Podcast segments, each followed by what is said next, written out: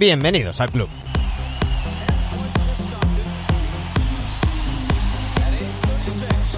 Aquí estamos un día más, una semana más, NBA Adictos. Ya sabéis que desde hace un par de semanas tenemos tres entregas por semana. La del lunes, la de siempre, la de toda la vida. Ya sabéis, en abierto, en directo, aquí en Twitch y en abierto en iBox, iTunes, Spotify, YouTube y todas las plataformas. Pero también miércoles y viernes a las 9 de la mañana, ahí nos tenéis en A la Contra.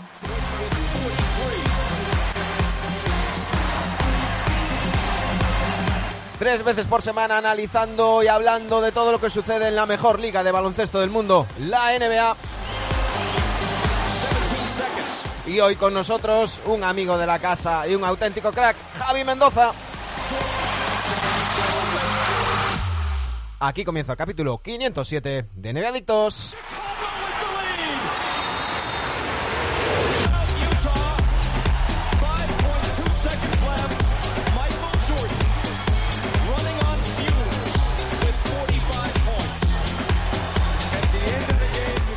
Me dice Martínez VR, Manu, me encanta el jersey, chaquetilla o lo que sea, me encanta. Es Topitos, ha vuelto Topitos, sí señor.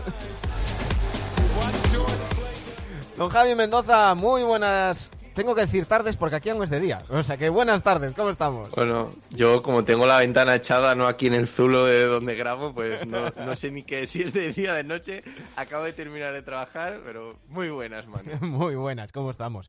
Que, que estar aquí, eh, la gente se viene un poco arriba porque eh, cuando, cuando he hecho algún partido por las noches o tal, yo eh, grabo en casa y grabo con la ropa de estar por casa. Y entonces tengo este topitos que, que me regaló mi suegra, que es un una, cosa rosa de topos rosas, súper calentito de andar por casa y, como la vergüenza de hace años que la perdí, pues aquí, aquí estamos con el, con el topitos. Aprovecho para saludar. Yo juego con esas, ¿eh? Yo juego con esas, Manu, porque es verdad que también, como siempre grabo en casa y tal, ¿no? Pues hay días que estás ahí con la sudadera pocha, ¿no? Pero me voy cambiando a otra sudadera o lo que sea para no ir siempre igual, pero... Es que antes, antes era más fácil. Antes, cuando no nos grabábamos con vídeo, era más fácil. Hacías el, si hacía frío, te arropabas de poner lo que sea, se hacía calor, pues lo hacías en calzoncillos o en pelotas total nadie te veía. Ahora no, ahora hay que, hay que andar con, con cuidado, hay que andar con cuidado. Eh, aprovecho para saludar a toda la gente que está por aquí por el, por el chat, que está Martínez VR, está Diego Torra Vega, baloncesto en equipo, em, eh, pues nada, todos los que vayáis viniendo por aquí, dice Diego Torra Vega, aquí un adicto a vuestros programas, Manu y Javi. Y digo que lo importante es estar caliente, le dice baloncesto en equipo. Ande yo caliente, ríase la gente, sí señor. Sí señor. Bueno, Javi, oye, que, es un, gustazo tenerte, tenerte hoy por aquí. Estamos un poquito antes de nuestro horario habitual, pero eh, es que teníamos ganas de, tener a Javi en el programa y, ya un par de veces no habíamos cuadrado, así que hemos hecho, hemos puesto los dos de nuestra parte, ¿no? Esto es como los, los traspasos que luego nos venden en plan de, bueno, ha cedido cada uno un poco, ¿no? Claro, eh, yo me estabas pidiendo una primera, he puesto una segunda, ¿no? Estamos como cuadrando el traspaso, el cash considerations, ¿no? Que con la segunda ronda se han, perdido, ya, ya, no hay, ya no están tan de moda. No. Eh, además, como ya sobra el dinero, ¿no? En la NBA. Claro, no, y ahora, ahora lo que se lleva son las segundas rondas, ¿no? Sí, 15 eh, segundas rondas por el programa de hoy. Decía, decían el otro día, y me hizo muchísima gracia, decía Tim McMahon que todo el tema de las segundas rondas vino porque en un traspaso eh, se estaban mandando WhatsApps, bueno, ellos utilizan FaceTime y estas cosas y tal, y se estaban mandando mensajes y un directivo le dijo a otro, five sex, en plan, cinco segundos. Y que el otro entendió cinco segundos y hizo, vale. y que por ahí empezó todo lo de las cinco segundas rondas. No, no sé si es cierto o no, me encantaría que lo fuera. Creo que va a quedar en leyenda urbana, pero sería buenísimo, ¿eh? sería mítico que fuera por este motivo por el que de pronto ha empezado a traspasarse cinco segundas rondas por cualquier jugador, ¿no? Claro, es que además lo contaba de una manera muy graciosa McMahon en el, en el podcast de, de, Brian Windhorst de, de, Hoop Collective, que aparte han, anunciado hoy que eh, McMahon y Bontemps van a hacer dos veces por semana, que estaban ahora solamente una, pero van a hacerlo dos veces por semana, son muy buenos. Y, él lo contaba medio broma, medio en serio, ¿no? Como estamos contando aquí, en plan de, mira, a mí me han dicho esto, yo no sé si es verdad, pero sería genial que alguien le han dicho, mira, cinco segundos entendido cinco segundas y a partir de ahí, oye, tengo aquí cinco segundas, ¿las quieres? No, Yo creo que antes ni siquiera se traspasaban segundas, ¿no? Caían a veces como paquetes dentro de las primeras y... cuando había que completar, cuando había que completar.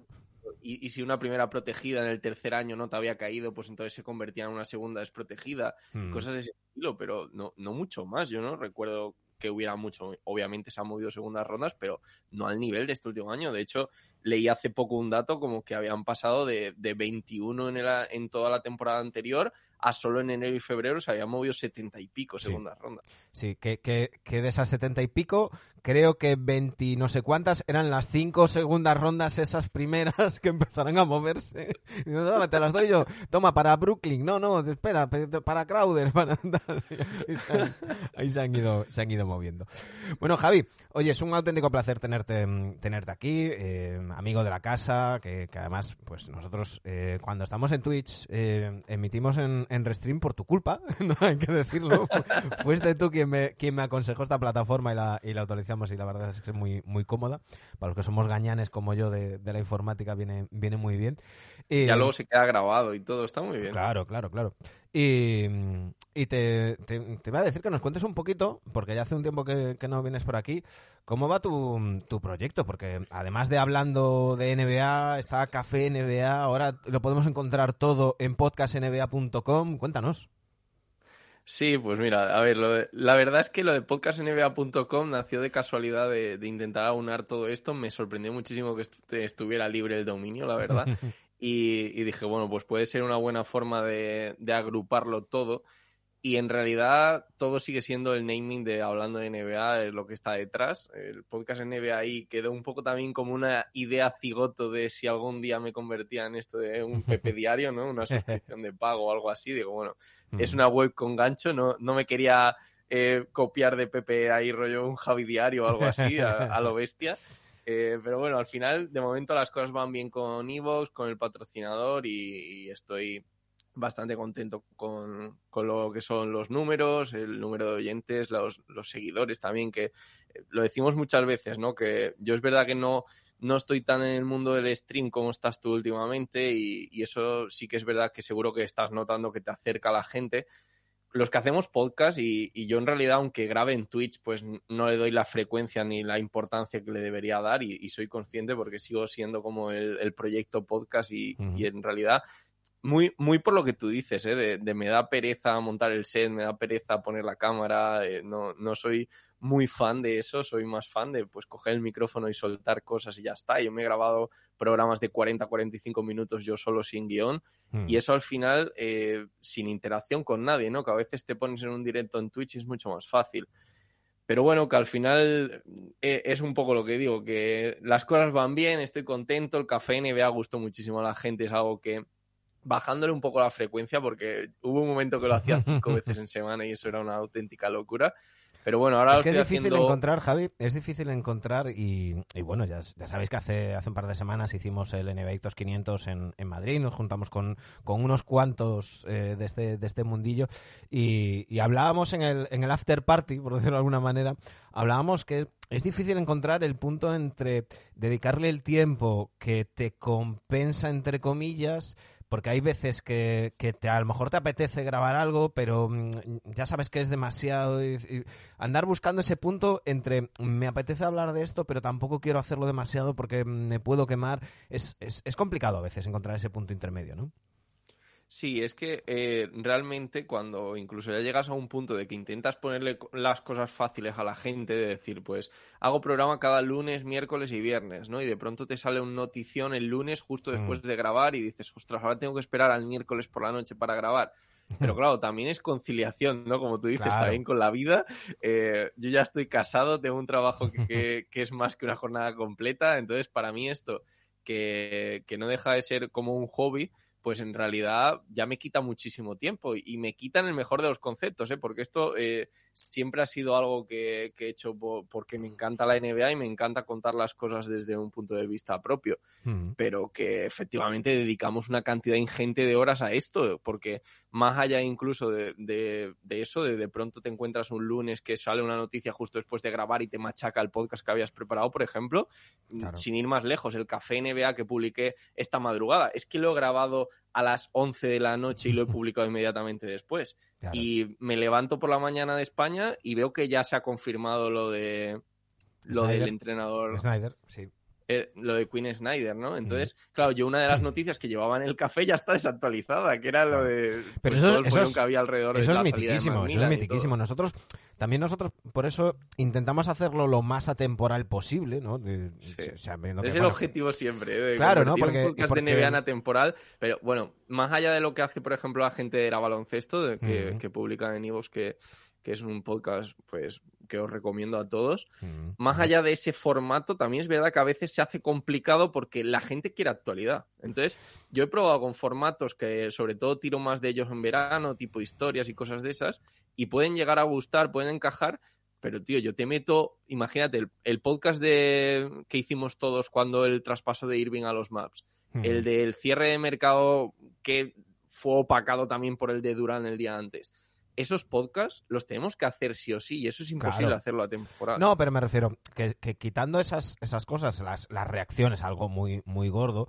pues, pues eh, yo creo que hay dos maneras de hacerlo. Yo creo que podemos ir a hablar de un partido en concreto, de un, de un jugador en concreto, una actuación, que eso caduca pronto o de, mm. o de un equipo en concreto que, luego es lo, típico. Hablas de la racha, ahora mismo los Bucks llevan 14 victorias consecutivas. Si hablamos de la racha de los Bucks, esta semana pierden todos los partidos. no, tengo ninguna duda de que si juegan esta noche, que no se puede jugaron ayer, pero si juegan esta noche, eh, pierden seguro. Claro, pero, pero sí que hablando en, general, ¿no? De, pues hoy, hoy hablaremos, evidentemente hay que hablar del, fichaje de Snyder por, por los Hawks, hay que hablar de que seguro seguramente esta semana va a debutar Kevin Durant con, los Suns. Hablas de cosas que, bueno, pues a lo mejor aunque estén un poco, hayan pasado un par de días, pues que se puedan, se puedan escuchar. Nosotros ahora que seguir consumiendo. Claro, nosotros ahora que en A la Contra, porque en, en, iVoox, estos programas que hacemos en, abierto, lo que hemos hecho siempre, en cuanto terminamos de grabar, ya se sube y ahí queda. Y, me consta que hay gente que nos, nos escucha los lunes, eh, justo cuando lo subimos, antes de que empiecen los partidos, ¿no? Como decir, es lunes, eh, no hay así tal, pues este ratito, mientras no empiezan los partidos, pues os, vamos escuchando. Pero, pero en a la contra sí que grabamos la noche anterior. Entonces, ahí ya sabemos que vamos vendidos para lo que pase por la noche, porque lo publicamos a las 9 de la, de la mañana, ¿no? Pero, pero bueno, es, es buscar un poquito ese, ese punto intermedio y, se, puede hacer. Em, así que nada, eh, seguid a Javi, ya sabéis, Javi Mendoza NBA en, en redes sociales y podcastnba.com para encontrar todo lo que, lo que hace Javi. Y mm, bueno, aprovecho para saludar a Raúl Metzoat, que está por ahí, Diego Torralvega, que nos dice cosas muy bonitas. Dice, hay una cantidad de medios NBA en España que me parece un escándalo. Vosotros, Planeta NBA, Cancha NBA, va a ser bitter, mínimo de veterano, enganchéis a la gente. Por cierto, que Pau Martorell, la temporada que viene va a hacer también por Twitch eh, su, su va a ser bitter, que estaba el otro día mm, eh, preguntando, yo le decía, claro, a mí lo que me da, lo que me da Twitch, y, y un poco lo que comentabas tú antes, Javi, es esta interacción, ¿no? Muchas veces cuando, cuando tienes a la gente y hablas, es distinto al podcast, yo también por eso a veces intento... Claro, me, me, quedé ahí un poco a medias en eso, ¿no? Porque me empecé a liar con, con, hablar de mí, pero justo quería decir eso, ¿no? Que a veces los que grabamos podcast y siempre que me invitan a algún sitio a hablar de esto, lo digo, que nos sentimos un poco solos, ¿no? Y, y aún así Evox te ha dado esa posibilidad de dejar comentarios, que no todo el mundo los usa. O sea, si tengo 2.000 escuchas, a lo mejor tengo dos comentarios. Eh, pero es verdad que aún así ya hay una opción. Es que hasta Evox no había ninguna opción ni siquiera de dejar un comentario en un podcast. Entonces es verdad que el entrar en Twitch, el entrar en YouTube también te da una perspectiva muy diferente con respecto al feedback y en el caso de Twitch feedback inmediato de lo que está pasando. No, y, muchas veces que hay cosas que a lo mejor se te pasan o cosas que consideras menos importantes y la gente te lo, te lo reclama o, al revés, ¿no? Empiezas a hablar de, cosas y, la gente notas. Eh, es verdad que en nuestro caso tenemos gente muy sana aquí en los comentarios. Eh, no, pocas veces nos aparece algún, algún trolillo por ahí, pero ya notas cuando el, cuando el chat se para, dices, uy, algo estoy haciendo mal por, por aquí. Por cierto, un saludo a Corrado Doncic, que, que se ha suscrito, son ya 16 meses, vaya crack. dice, Don Adictos en la casa con el señor Mendoza. Dice Diego Torrelega, a mí como oyente me encantan ambas plataformas, casi prefiero más, más Evox porque trabajo nueve horas en la obra y se me pasan volando cuando tengo vuestros podcasts. Yo creo que en esto cada uno tiene sus, sus, costumbres, ¿no? Yo, por ejemplo, yo escucho muchísimo podcast en el coche. Entonces en el coche, eh, pues o, bien Evox o bien Spotify, según, según el podcast que, sea, porque no todos están en, en todos lados. Eh, pero luego sí, a lo mejor si estoy por casa sí que me pongo ahí Twitch o, tal. Eso va, van las costumbres de cada uno, ¿no, Javi?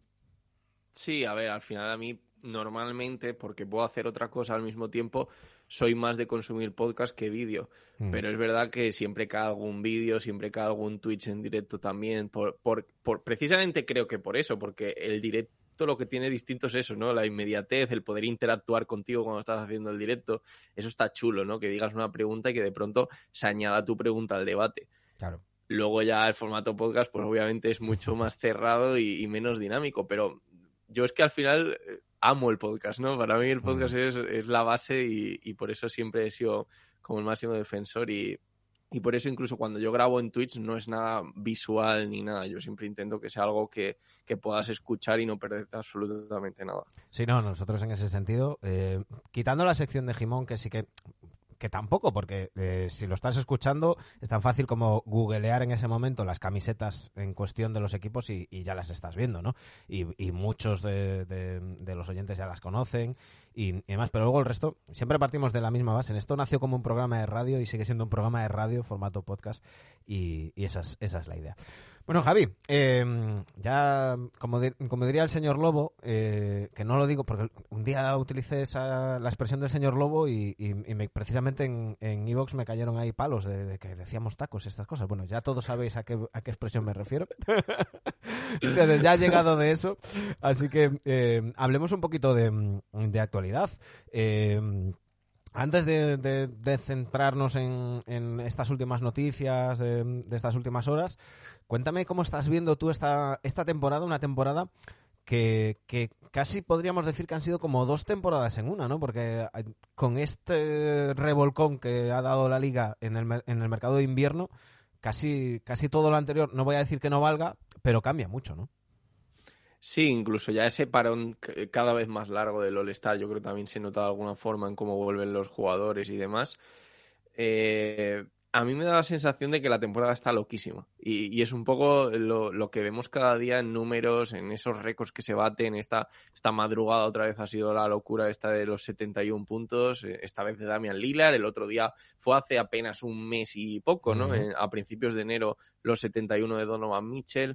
A mí si hay algo que me está sorprendiendo de, la NBA esta temporada es eso, como que no tienes la sensación en ningún momento de que haya algún tipo de, de continuidad ¿no? en lo que está pasando. Yo, yo me miro, por ejemplo, el tema también de las rachas de los equipos, de pronto hay un equipo que gana muchísimo, de pronto mm. pilla una racha negativa, obviamente traspasos tan locos como los que ha habido que han destrozado un equipo como era los Nets, que encima estaban arriba en el este, pues te hace un cambio muy grande en la liga. O sea, equipos como mm, me pongo en la piel de, mi equipo, ¿no? De los Toronto Raptors, que veían que a lo mejor era un momento de decidir si querían ir a hacer tanking o no. Obviamente apostaron por no hacerlo, que creo que encaja bastante con la filosofía del equipo. Y luego eh, te ves, por ejemplo, que los Brooklyn Nets hacen esos movimientos y dices, claro, es que los Brooklyn Nets, que ahora mismo están quintos, todos tenemos en la cabeza que muy bien se les tendría que dar las cosas para que no acaben como muchísimo en play-in, o sea, que van a caer. Y yo creo que incluso deberían estar fuera de todo. Entonces, con esas perspectivas, ahora mismo están fuera de todo Chicago Bulls, los Indiana Pacers ya han caído y ahora mismo están fuera de todo Chicago Bulls, pero sus perspectivas es que pueden entrar manteniendo el ritmo actual. Y eso es algo, por ejemplo, que en una temporada normal no hubiéramos tenido, porque ¿quién iba a sacar a los Nets de ahí arriba? Mm. Entonces, ese cambio, unido por ejemplo a lo que vemos ahora cuando se vuelve del All-Star, que, siempre son meses muy determinantes, esos cambios que ha habido, por ejemplo, también en el oeste, los Lakers, que creo que se han reforzado muy bien, lo, mejor que podían hacer seguramente.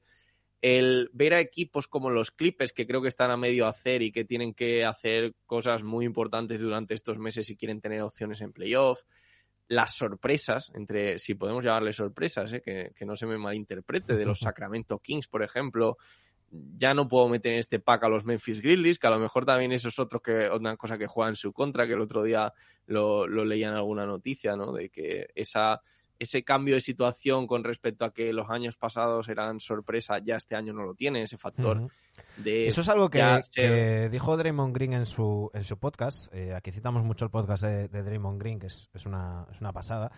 Eh, os caiga mejor o peor el personaje, mm, hace unos análisis muy certeros y, muy, muy buenos. Y, lo dijo en su día, dijo, bueno, eh, antes de empezar esta temporada, dijo, vale, lo de los Grizzlies está muy bien, pero ya no van a ser la sorpresa, ya no van a ser ese equipo joven y, demás. Y, al hilo de las bravuconadas de, los Grizzlies, dijo, mm, vale, eh, primero, mm, yo, soy el primer bocazas, pero es que tengo cuatro anillos, ¿no? Y segundo, si lo haces, tienes que estar preparado para que la gente vaya por ti. Porque evidentemente, si vas con, esa seguridad en ti mismo, decía él, eh, por no decir prepotencia, y esa chulería, eh, va a haber equipos que a lo mejor, no voy a decir que fueran a salir a medio gas, pero ya sabemos cómo es la NBA, son 82 partidos, la temporada es muy larga, a veces no sales al 100, sales al 90. Eh, contra este equipo hay muchos que ya salen al 120, porque les tienen ganas.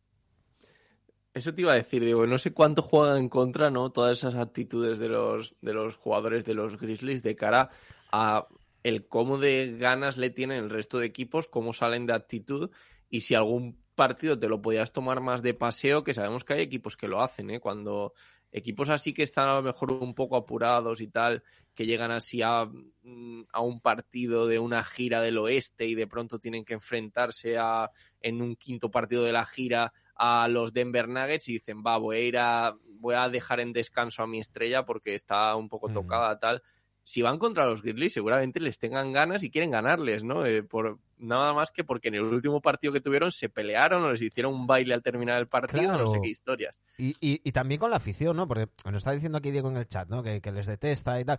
Eh, han pasado de ser un equipo que a todo el mundo le caía simpático, que todo el mundo decía, mira, este equipo hecho desde el draft, eh, con todos chavales jóvenes y tal, y ahora casi todo el mundo les, le, le, cae mal. El, el otro día eh, escuchaba en un podcast decir que era el, el cambio más grande de un, de un jugador ha sido el de, el de Jamorant, que ha pasado de, de, pedir que, de decir que nadie les hacía caso a decir que ahora todo el mundo les odia y que solo se fijan en ellos, ¿no? ha pasado de, de 0 a 100. Pero, pero eso es, es, parte del juego y si vas a jugar a ¿eh? eso... Digo, digo, que si vas a jugar a eso, tienes que estar preparado para que te vengan las consecuencias. Es que el propio Yamorán creo que es un ejemplo claro de lo que ha pasado con los Grizzlies. Ya a título personal, esto es algo que a mí personalmente me obsesiona mucho, suelo decir mucho, que es lo de el jugador que la NBA toma como su imagen, ¿no? Ese jugador que de pronto te están metiendo con calzador en redes sociales, todos los highlights son de ellos. O Yamorán se ha levantado del banquillo y anda con los dos pies, increíble. Hmm. Y te ponen un vídeo, ¿no? Eso lo hemos visto con Curry, lo hemos visto con LeBron, lo hemos visto en su momento con Zion. Y es verdad que la NBA viró en su momento a hacerlo con Jamoran viendo lo de las lesiones de Zion. Y creo que Jamoran tenía las cualidades para ser un jugador atractivo en ese sentido. Y me da la sensación también que en los últimos tiempos se está dejando caer un poco la NBA, que incluso te diría que no cae a ningún otro jugador de la NBA, sino que está cayendo esa presión ya sobre Wembayama, pero mm, eh, están claramente, ¿no? Como mm, configurándolo como la próxima superestrella de la NBA, el siguiente LeBron, si se me permite la expresión, ¿no? El, el jugador que tiene que ser como si te preguntan quién es el jugador que manda en la NBA, la, mm, pues durante los años anteriores, seguramente mucha gente, que sobre todo aquellos que no sigan la NBA, te habrían dicho que el jugador más famoso tal es LeBron. Yo creo que la NBA eso lo está haciendo ahora con Wembayama. El año pasado lo vimos con Zion hasta que se lesionó, o el año rookie, mm. no, el año pasado, perdón. Lo vimos con Zion hasta que empezó de nuevo a perderse partidos y tal, que empezaron a meternos a Jamoran, que estaba haciendo un año brutal. Lo que pasa es que eso, eso, es, eso es peligroso, entre comillas, ¿no? Estamos ahora mismo en, en, una, mm, en, una cultura del hype y, y, de la inmediatez y de, y de, y de seguir la liga por, por Twitter e Instagram, ¿no? Em, yo, eh, precisamente con, con Marcos de Cancha NBA, que anda estos días por, por Estados Unidos, hablaba el otro día y a, raíz del, bajón de audiencia que ha tenido el All-Star, que ha bajado un 27% la audiencia respecto al año pasado, eh, hay mucha gente haciendo análisis como diciendo, no, no, esto es, se tiene que preocupar la NBA. La NBA a través de su, de su, de su eh, jefatura de prensa, los datos que ha sacado son los de redes sociales. Y eso es lo que le interesa. Y la, la, cuenta de NBA fue la cuenta con más interacciones de Twitter y de Instagram durante el fin de semana del All-Star. Los vídeos de, de, los mates de McClung eh, tienen un récord de reproducciones de vídeos en redes sociales de, de, la NBA. Y eso a la NBA también le da dinero. Y eso es lo que le interesa a la NBA. Y mientras le funciona así, y el impacto económico sea como ha sido de 280 millones de, dólares en, en Salt Lake City, van a seguir así. Y les da igual que baje la audiencia de la tele un 50%. Porque si por la tele lo van a ver 50 millones de personas, por redes sociales van a ver el vídeo de turno 380 millones. Y eso le importa más a, Silver. Y creo que eso del All-Star lo hemos venido discutiendo bastante últimamente, ¿no? Porque nos ha dado la sensación, sobre todo aquellos que seguimos más la NBA en el día a día, que esto cada vez es un estorbo mayor para el fan de la NBA no nos divertimos con el All-Star. Yo hace años que dejé de seguirlo de, forma consciente, como lo hacía hace 10 años, por ejemplo. Y ya este año ha sido la acabose, ¿no? La acabose a nivel que yo el All-Star Game el año pasado ni lo vi, y, soy totalmente claro con esto. Y este año me puse el All-Star Game para ver si, si, la gente estaba exagerando, porque había unas críticas tan bestias que yo digo, eh, o sea, de verdad no puede ser tan horrible. Y era tan horrible, o sea, yo flipé cuando me puse el partido.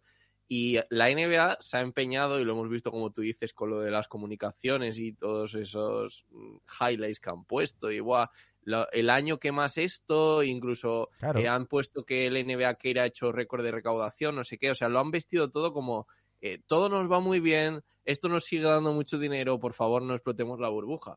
Y mm. eso es lo único que está centrado ahora mismo la NBA, ¿no? Que no se le estalle la burbuja del All-Star, que entre los fans ya se ha explotado. Y se ve en la audiencia, porque una persona que no sea muy fan es la que te da las reproducciones de Instagram del concurso de mates. Claro. Pero el que es fan es el que se ve el partido, ya no te digo en España que es de madrugada, ¿eh? te digo en Estados Unidos a las 7 de la tarde. Es el que se ve el partido a las 7 de la tarde en la televisión pública en vez de un partido de NFL o cualquier historia. Y este año, como tú dices, una caída de audiencia brutal ante los peores números de la historia, que si no recuerdo mal además, por todo el tema de, de COVID y tal, los del año pasado ya fueron los peores. O sea, que, estamos hablando de, Pero tenemos que entender una cosa, tenemos que entender una cosa. La NBA ahora mismo eh, es posible que reciba, mm, eh, en términos estadísticos, eh, más dinero por redes sociales que el que recibe por la retransmisión del fin de semana de All-Star por, por la televisión. hay, un, hay algo a tener en cuenta para la negociación de los contratos televisivos y pasa lo mismo en, Europa, en España, eh, evidentemente la NBA no le genera a Movistar Plus lo que Movistar Plus paga por los derechos. Ni de lejos, ni de lejos, que es son millones de euros lo que paga por, los derechos. Eh, pero lo que hace es tener ese, ese producto para diferenciarse de la competencia. Por lo mismo pasa en Estados Unidos. Ha subido el precio, porque la audiencia de todo, igual que en todas las series, la audiencia de todo se está cayendo muchísimo y desde la pandemia han cambiado las costumbres y la gente consume bajo demanda y la gente ahora cada vez ve menos la tele porque ha pasado una pandemia, eh, la gente está hasta los huevos de estarse, la gente sale. Y, y con eso juega Dan Silver. Sabe que va a tener que hacer una negociación televisiva donde va a apretar porque si no lo coge TNT, mm, pues lo va a coger Amazon o lo va a coger Apple. Y, él se va, a sacar los millones igual. Y le da igual la, audiencia que tenga. A él lo que le importa es lo que le van a pagar por los próximos 10 años. Eh, donde sí le importa la audiencia es donde recibe según la audiencia, que es en redes sociales. Pero bueno, en fin. Em, no es, verdad que se pelean ahora mismo más no por tema de competencia que por el propio mm, lo que te da de audiencia. ahora mismo Se, está yendo a volumen, no, no, no, es cuestión de calidad, sino de quién tiene más deportes, de quién tiene más no sé qué. Y, y, eso, por ejemplo, en el tema de España, yo no tengo el dato, no sé si tú lo tienes o, lo has dicho un poco al azar, pero yo hubiera dicho incluso que Movistar no debe pagar demasiado por, por la NBA, sino que... 15 millones de euros anuales. Esta temporada. y este verano. Y, y, este verano toca renovar. Pues es una auténtica barbaridad. O sea, yo tenía en mente a lo mejor que Movistar lo, lo tenía, obviamente, pagando, pero que con un contrato a la baja porque a la NBA le interesaba que esto se enseñara en España. No, no, no, no, no. El contrato ha ido subiendo, el contrato ha ido subiendo. Eh, la última renovación no subió demasiado porque fue precisamente con, con tema COVID y demás. Y, y la otra empresa que iba a pujar, que era Dazón, se retiró de la puja. Y, y, ahora lo tiene, lo tiene eh, Movistar. Pues veremos ahora, ¿no? Con el tema también de los streamings, que hay un montón de plataformas y tal, si a lo mejor hay otra que se meta de por medio y la subida sí, de y, y, habrá que ver si... Porque, por ejemplo, eh, la NFL ha establecido un, un, precedente, entre comillas, peligroso, no me entendáis mal la, la palabra, y es que con, la NFL ha firmado con Dazón los derechos internacionales en general. Entonces ahí la cosa cambia, porque ya negocias a nivel mundial, em, esto es un poco farragoso, pero mm, vamos, que no necesitas justificar tus ingresos en un país para pagar los derechos de ese país, sino que eh, tú eres la matriz y la matriz paga y, demás. No sé si la NBA irá, irá, por, ese camino, yo creo que no, porque creo que a la NBA le compensa más ir negociando país por país como ha hecho hasta ahora, que lo ha negociado muy bien. Pero, pero bueno. Em, no me quiero olvidar que nos estaba preguntando por aquí em, Michael Birmingham. Eh, os leo aquí rápidamente. Martin J34 que nos dice que la, la, NBC va también a pujar por los derechos de la NBA, que la mayoría de los partidos NBA de Estados Unidos van por canales de pago. Sí, claro. Eh, TNT, ESPN, NBA TV.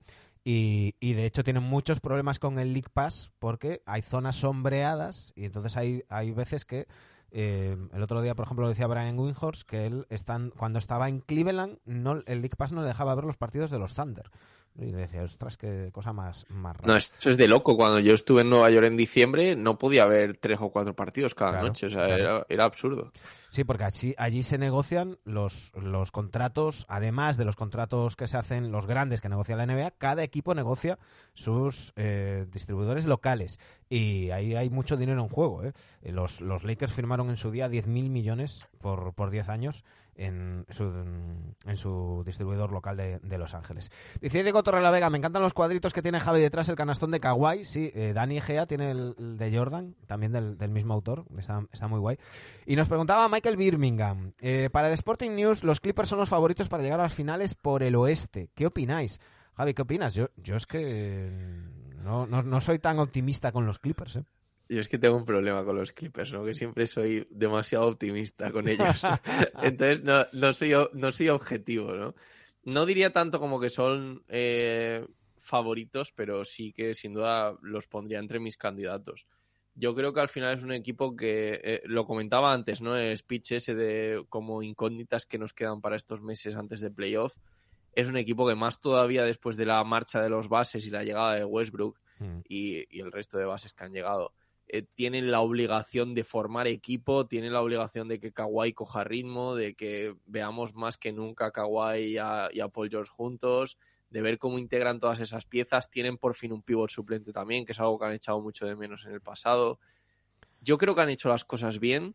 Me da, por supuesto, la incógnita de Westbrook, pero yo sin duda, si tenía que colocar en un equipo a Westbrook, lo colocaba en los Clippers y es algo que en su momento cuando se empezó a hablar de, de, buyout y tal, yo tenía clarísimo por la amistad que hizo con Paul George en los Thunder, hmm. que ya se ha filtrado que ha sido Paul George el que lo ha llevado allí. Pues, no, no, no hacía falta que se filtrara. O sea, si, si es cada vez que le acercaban un micro, Paul George decía, traedme a, a mi Brody, ¿no?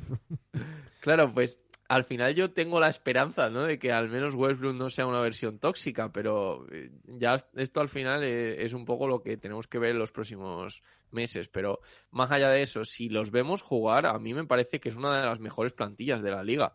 Y al detalle, con un Kawhi Leonard sano, que para mí Kawhi Leonard sano también es de los mejores jugadores en playoff, a mí este equipo por supuesto que lo pongo entre mis candidatos. Luego lo que te digo, ¿eh? que yo llevo así tres años con los Clippers. Desde que llegó Kawhi diciendo que, tengo esperanzas en este equipo y que para mí es uno de los candidatos. Es que al final. Luego le pasan mil cosas. Mencionando, parafraseando a Coach Thorpe, prove me wrong, ¿no? O sea, eh, los Clippers tienen que demostrar muchas cosas. Eh, para mí se habían movido bien hasta que trajeron a Westbrook. A mí Westbrook, llevo mucho tiempo diciéndolo, me parece un cáncer baloncestístico. si hubiera salido desde el banquillo, pues aún bueno, pero ya han dejado claro que es titular ya ha hecho de las suyas en los dos partidos que ha jugado. De hecho, los Clippers están 0-2 con Russell Westbrook.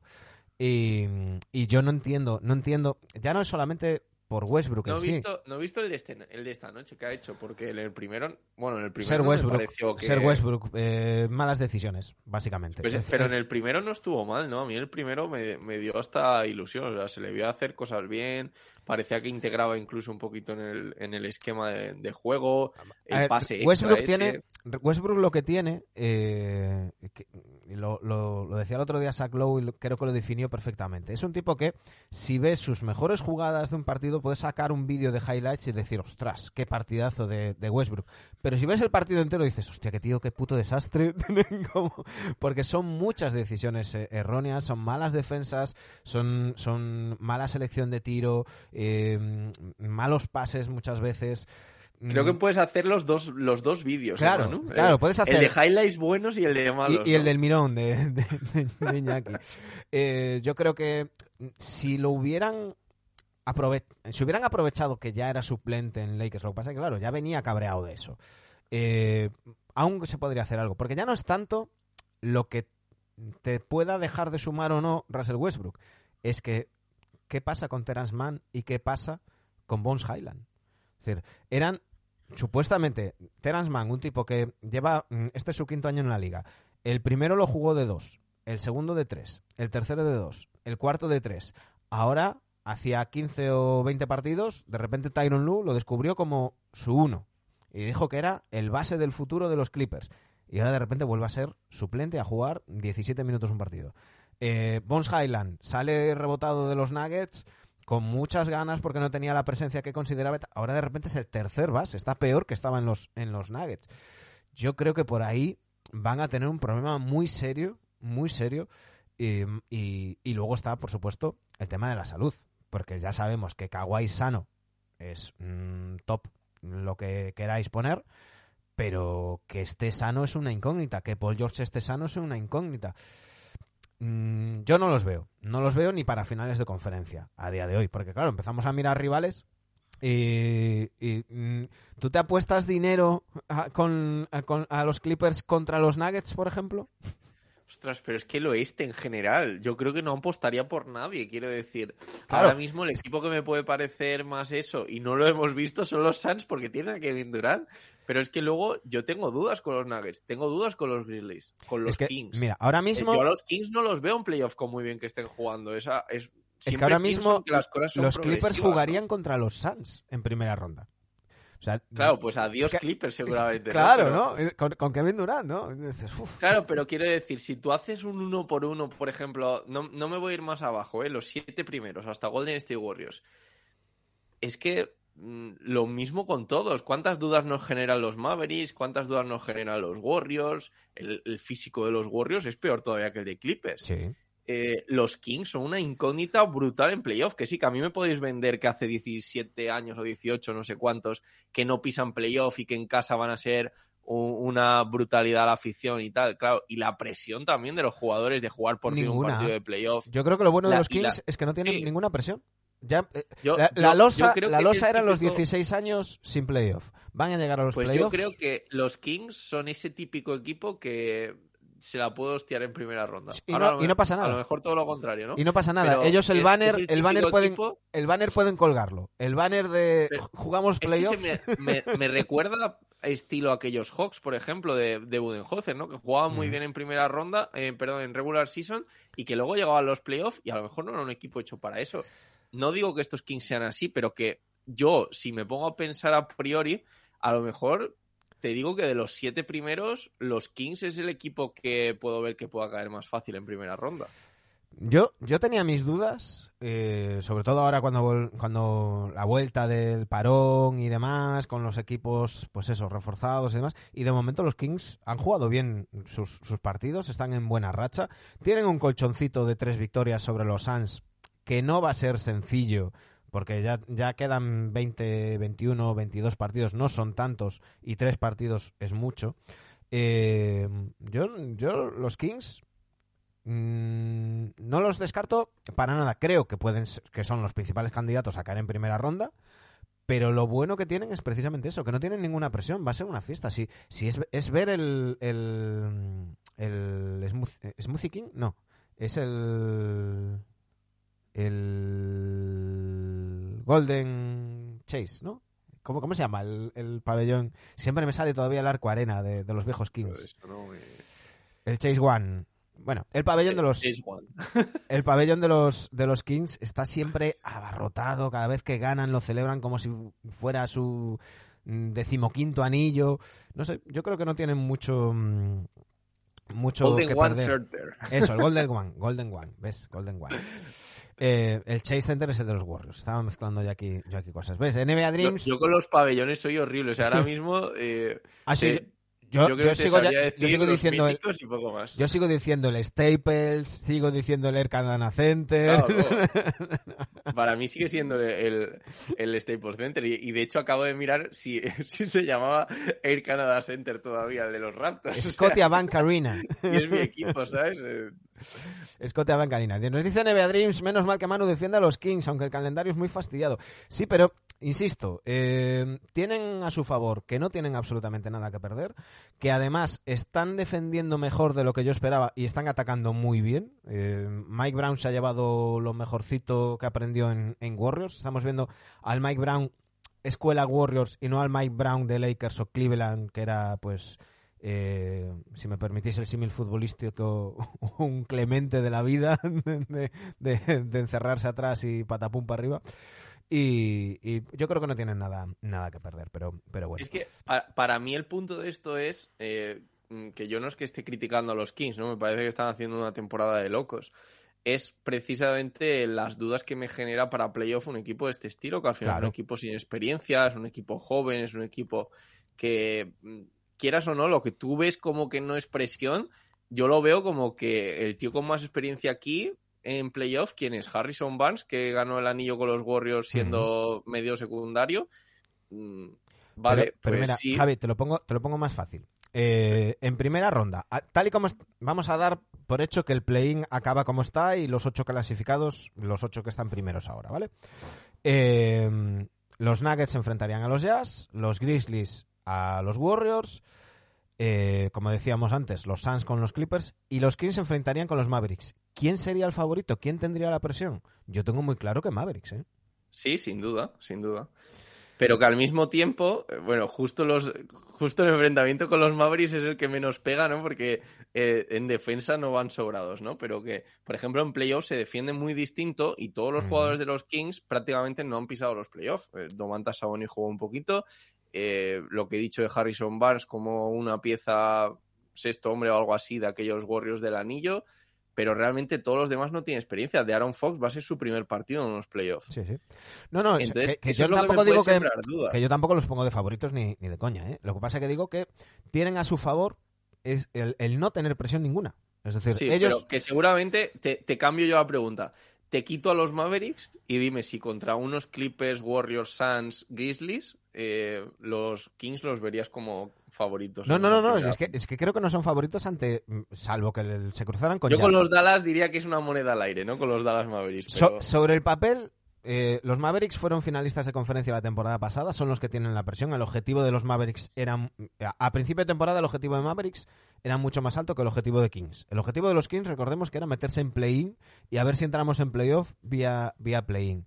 Eh, yo creo que luego la presión va para, para, otro lado. Eso sin duda. Y eso puede jugar a su favor. Es decir, es, es el típico equipo que a lo mejor se puede meter Mm, bueno, en segunda ronda o incluso en unas finales de conferencia tirando de eso. Y lo hemos visto, visto, muchas veces. Los propios Mavericks la temporada pasada, los Hawks en el 21. Ese equipo que nadie cuenta con él, que eh, excede expectativas, no tiene presión y van yendo, van yendo, van yendo, van yendo. Y si no se encuentran con un equipo muy potente, pues van dando sustitos. Pero, pero bueno. Pero al, fin, al final es eso. O sea, lo este este año es pura moneda al aire, porque tú me dices, los Suns y los Mavs, por haberse movido, obviamente tienen toda la presión del mundo de ver qué pasa con lo de Irving Doncic, de encima Irving agente libre en verano, va a ser clave para su renovación lo que pasa en playoff. Eh, luego los Suns con el traspaso de Durán y la edad de Chris Paul eh, pueden estar ante una. Eh, si me voy a los Warriors. Y hablábamos de lesiones. Hablábamos de lesiones. Ojo, lo, cuidado los Suns, porque tanto Devin Booker como Chris Paul como el propio Kevin Durant tienen antecedentes de lesionarse en momentos clave en, en playoff. Mm, sí, no llevan el año más sano ninguno de los tres tampoco. Eh, los Warriors, la última, ¿no? Que llevamos ya tiempo diciendo que la última, pero algún año tendría que ser la última, de verdad. ¿eh? Si, no, yo, yo los Warriors este año los descarto por completo. Descartadísimos. Sí, mm, sí, sí porque son, son demasiados partidos sin, sin Curry, sin, sin Wiggins. Y mm, esto es, es como cuando eh, estás empezando a correr tropiezas e intentas como que parece que no te caes, ¿no? Al final te, la hostia te la comes igual, ¿no? La avalancha es así. Claro, Entonces me da la sensación de que los Warriors están un poquito en ese punto. Sí que creo que han hecho algo que es, que es bueno para ellos, que es eh, descartar ya ese, esa doble vía, ese, el, doble timeline deshaciéndose de, de Wiseman.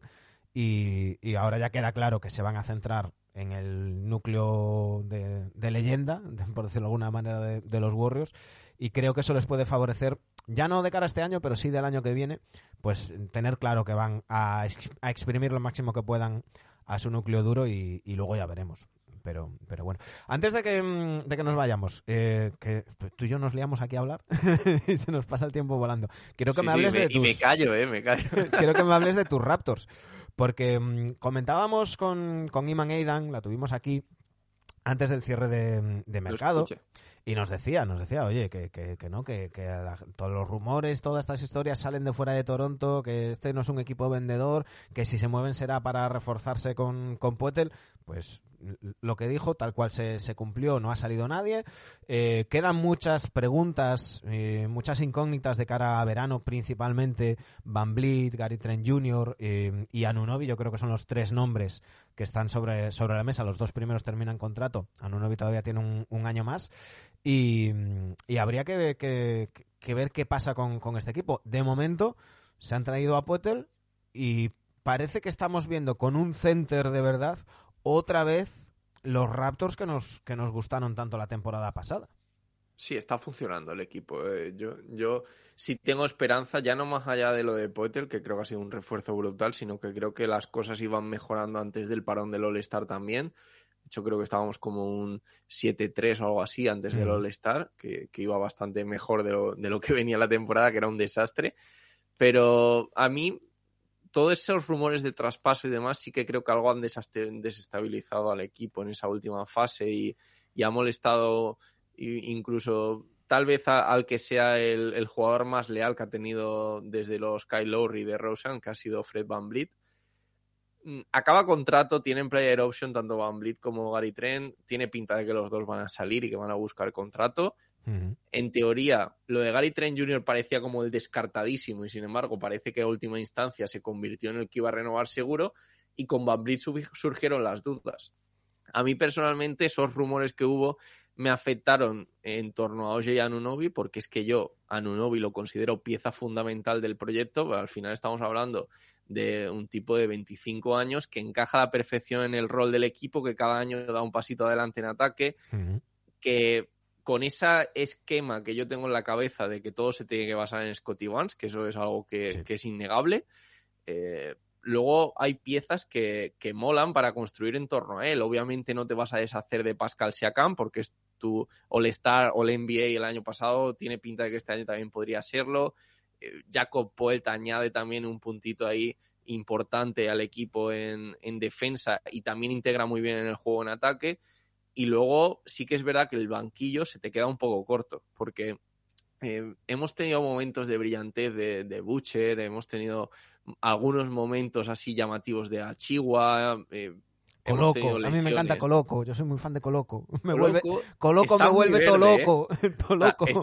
a, mí, a mí me gusta muchísimo y de hecho cuando empezó la temporada que por lesiones empezó a tener minutos e incluso fue titular, a mí me gustaba muchísimo, pero es verdad que luego se le veía muy verde, sobre todo en ataque. Sí, está, está, muy verde, pero, pero mm, le pone un punto de intensidad defensiva y mm, eh, está muy, muy verde, sobre todo en ataque, pero en defensa yo creo que es un muy bueno para ¿eh? eso. Sí, sí, sí, sí. Eh, para que lo vaya curtiendo, ¿no? para mí la gran duda de este equipo e, es el rendimiento irregular que tiene Fred Van Vliet. Ahora está en uno de sus mejores momentos otra vez, ha vuelto a ser padre, que cada vez que es padre hay un de eso por ahí, de que se convierte en all-star al momento, ¿no? En, eh, es el halo que, está alrededor de, sus paternidades. Y yo tengo ganas también de verlos sanos, macho, porque este año está siendo una auténtica locura las lesiones, eh, no salimos de una y nos metemos en otra. Ahora mismo, por ejemplo, creo que solo tenemos la baja así importante de Fred Van Vliet y por paternidad, o sea que no es como tal baja.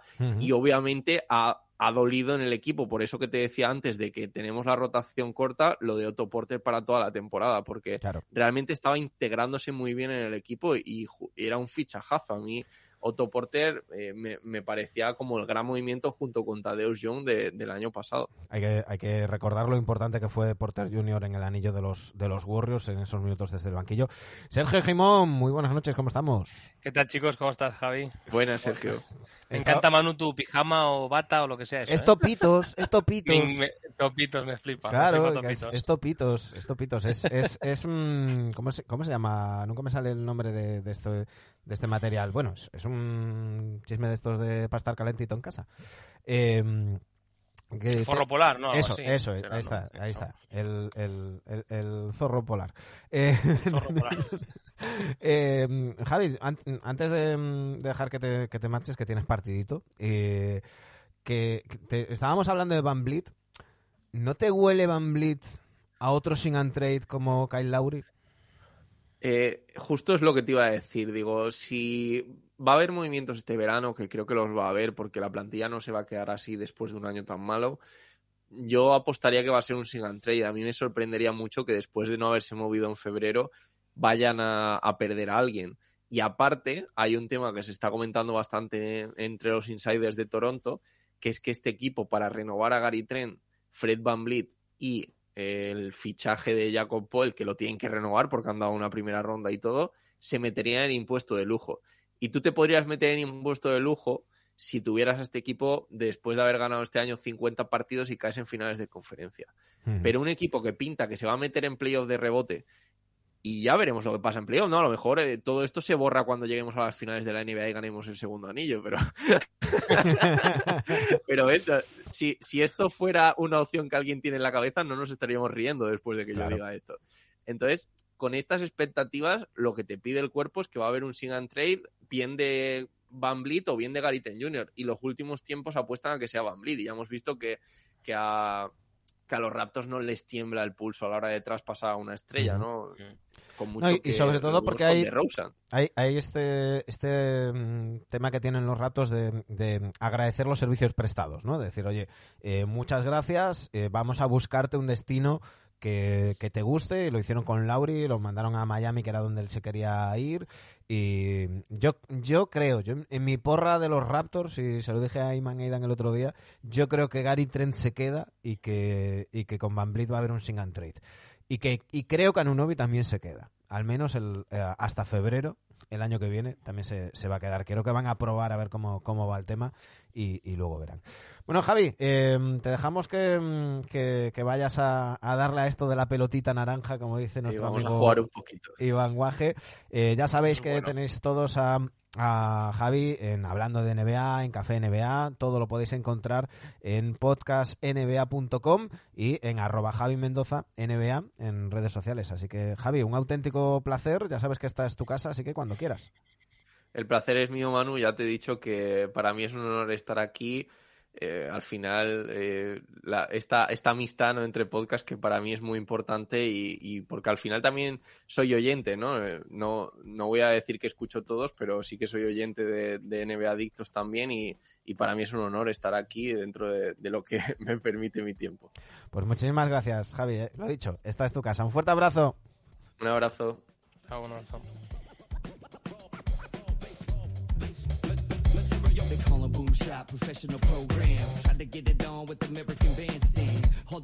Has visto, Sergio, que tenía la pantalla como a ti te gusta, ¿eh? Con alineada ahí. En mi talk, como digo siempre, mi talk te lo agradece, la verdad. Bueno, ya, em, ya sabéis que hoy es un día un tanto especial, un horario extraño. Em, para los que nos escuchéis, em, me dice, solo te falta una diadema, Manu. Mm, No tengo pelo para diademas ya. No, no me da, no me da el pelo. Bueno, hay, mu- hay muchos tipos, ¿eh? For- tempos. y tal, tal. No, no, pero, pero eh, eh, le he de pedir a mi mujer un gorro de ducha de estos. Eh, O acabar de asumir. Sí, no, eso, eso ya en verano ya... No, no, yo, yo, yo lo tengo asumido, yo lo tengo asumido. y De hecho, en verano muchas veces ya... Lo que pasa que si asumes, te van a confundir con el, con el portero del Sevilla del otro día. de Ay, mira, me pasan, me, me pasan una diadema, espera.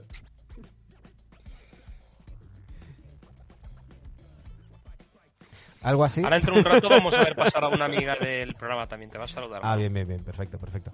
Eh, se, se descojona Diego Torrero Vega, sí. Aquí la, la jefa Que mandándome... si yo que digo que si yo me parezco a Dragic, como dicen aquí, Manu se parece, atención, al portero del Sevilla, el Dimitrescu era o Sí, cómo era. sí, sí, sí, sí. Eres clavado, o sea, si te raparas la cabeza, digo, no te confundiría por la calle, ¿eh? Eh, esto es una diadema, ¿eh? Que ¿Eso qué pu- es? Puede parecer un tanga, pero no. Que te veo venir. Dimitrovich, Dimitrovich. Oye, te juro que pensaba que eran unas bragas, ¿eh? espera. Espera, espera, espera. Voy a dejar de escucharte un segundo.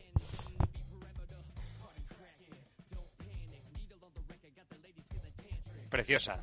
Ahí estoy. Está ya, preciosa. Ya estoy, ya estoy listo. Ya estoy listo para seguir. Cuando entre Dani aquí. pues- ¿Quién dijo vergüenza? Dice baloncesto que equipo NBA Marujas. Sí, tiene cara de maruja, ¿eh? Sí, me- eh, a- ahora cojo la fregona. Eh, en fin. Eh, os decía, os decía, vamos, vamos a ponernos serios un segundo. Vamos a ponernos serios un segundo. Hoy es un horario extraño porque eh, con, con Javi teníamos que... Uy, ahora. Con Javi teníamos que hablar a las, a las siete y media, entonces hemos empezado, hemos empezado antes. Vamos a hacer la sección de Sergio Gimón, estamos escuchando la, la sintonía, eh, la camiseta de, de Gimón, se nos incorporará Dani Gea en el momento que, que pueda. Y, y bueno, haremos la sección de Dani y, a- y un poquito de, de opino de qué, pero acabaremos acabaremos antes de lo habitual. Lo digo porque habrá gente que a lo mejor llegue a las 9 y diga, pero tan poquito. Bueno, es que llevamos desde las, Escucha desde las. 7 y media. Pero bueno. Así que ya sabéis, vamos con la camiseta de Jimón.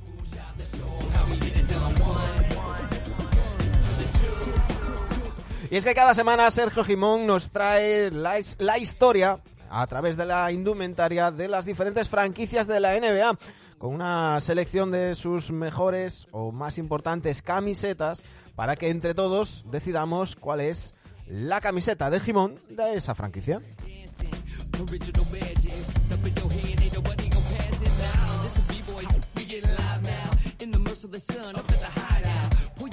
Bueno, Sergio, ¿tienes datos de la última? Lo estoy buscando. Bien, bien, Pero bien. ahora enseguida, enseguida lo vemos. Bueno, eh, hoy vamos a hablar de los Phoenix Suns. Hoy vamos a repasar las camisetas de un equipo muy de actualidad por el fichaje de Durant, que por cierto me estabais preguntando antes por el chat. Se supone que va a debutar el miércoles, el día 1, frente a los Charlotte Hornets. Contra Charlotte Hornets sí lo leí. Por eso, Mm. mira, me coincide también un poco eh, esta sección de los Phoenix Suns.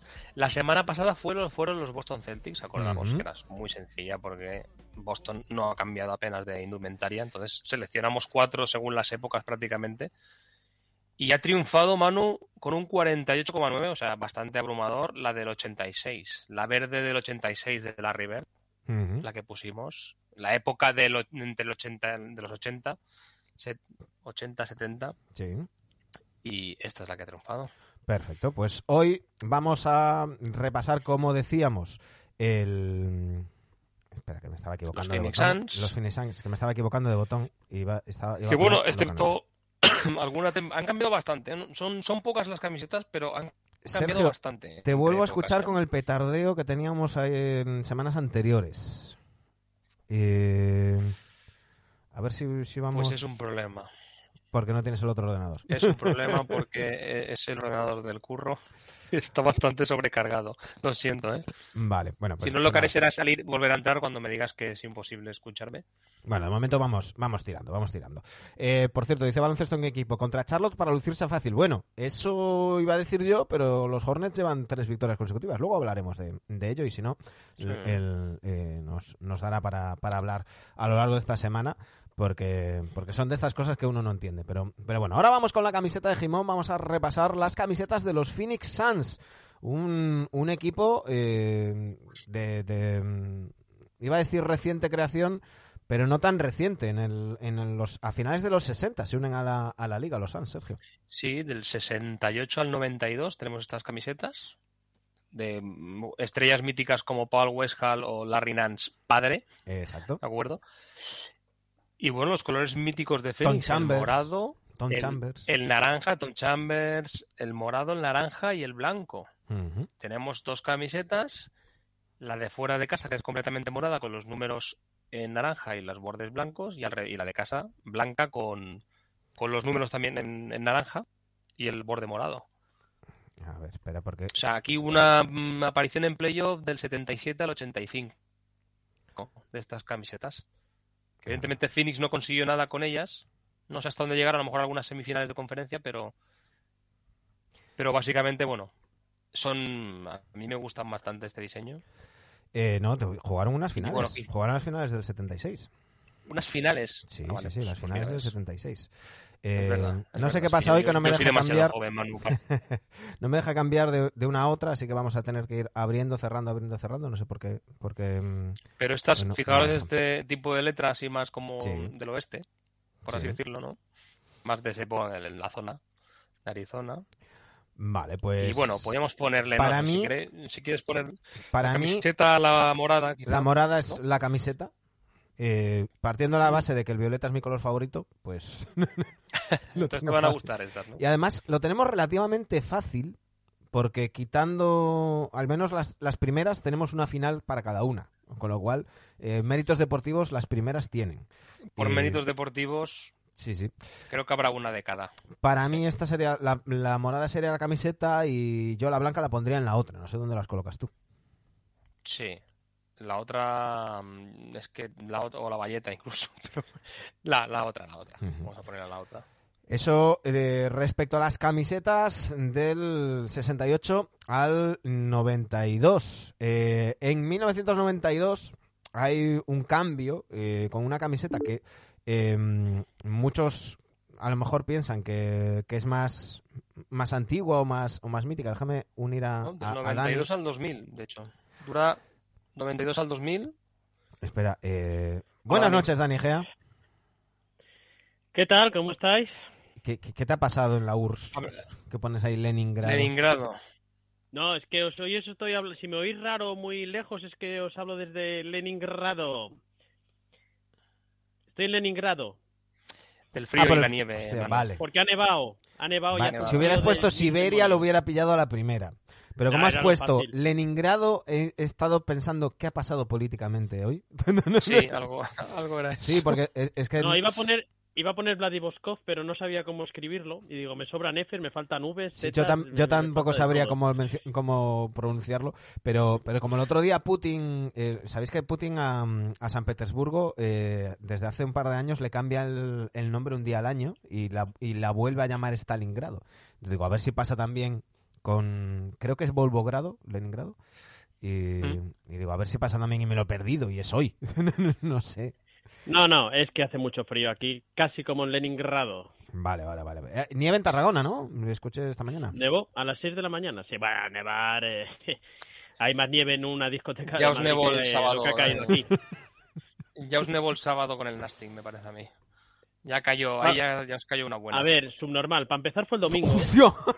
Y, seg- y segundo, no hace falta incidir, ¿vale? No hace falta incidir. ¿Vale? Es que con las cosas del comer no se juegan. Ostras, es que qué pena que este, este programa sea en abierto, porque esto pena, era ¿eh? para el corte. Valleta, valleta. O sea, Simón, todo valleta, todo valleta.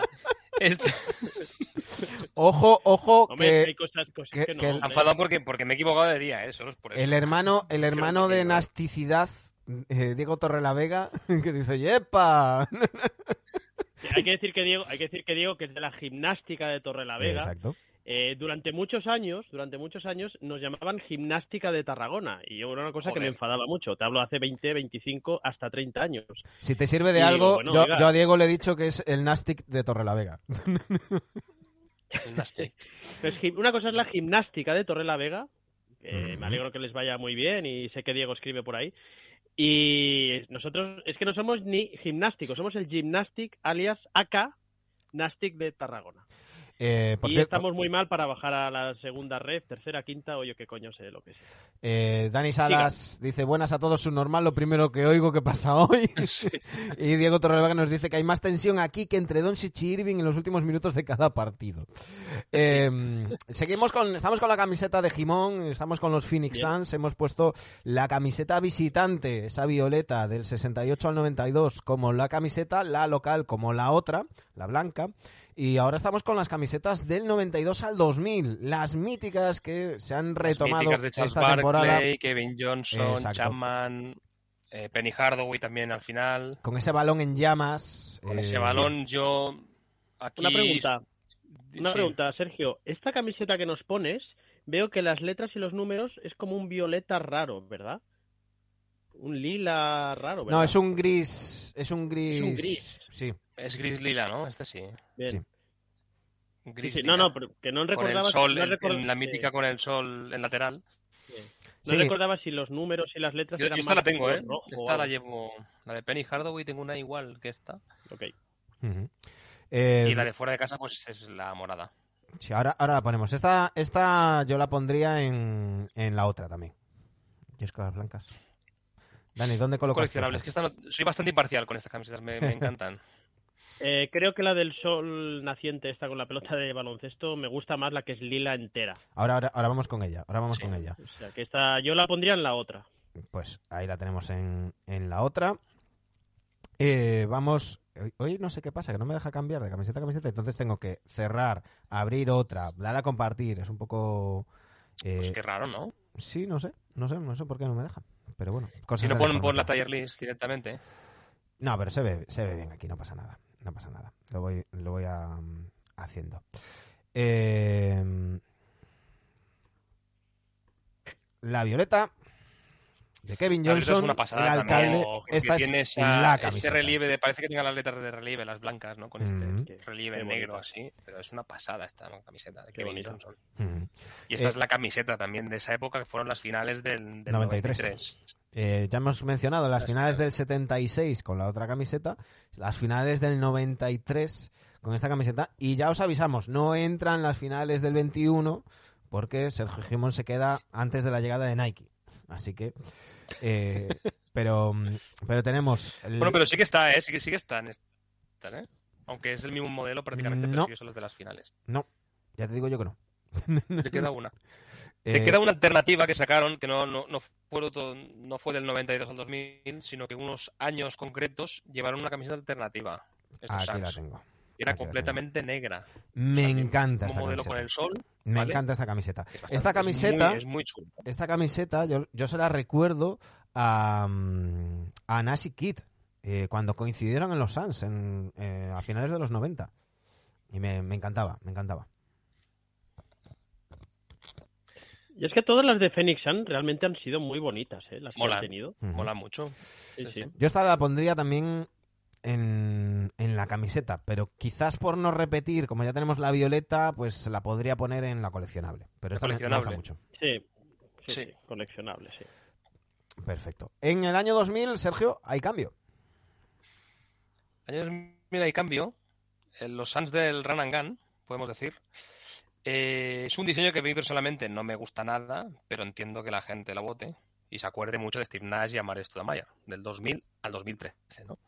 El Seven Seconds or Less, Exacto. y sacaron una terna de camisetas con este morado, este esta, esta tipología con las letras también diseño con el mucho más sobrio. naranja, Un diseño mucho más sobrio, con, con esas rayas laterales. eh, estamos viendo la esto un local. tiralé, ¿no?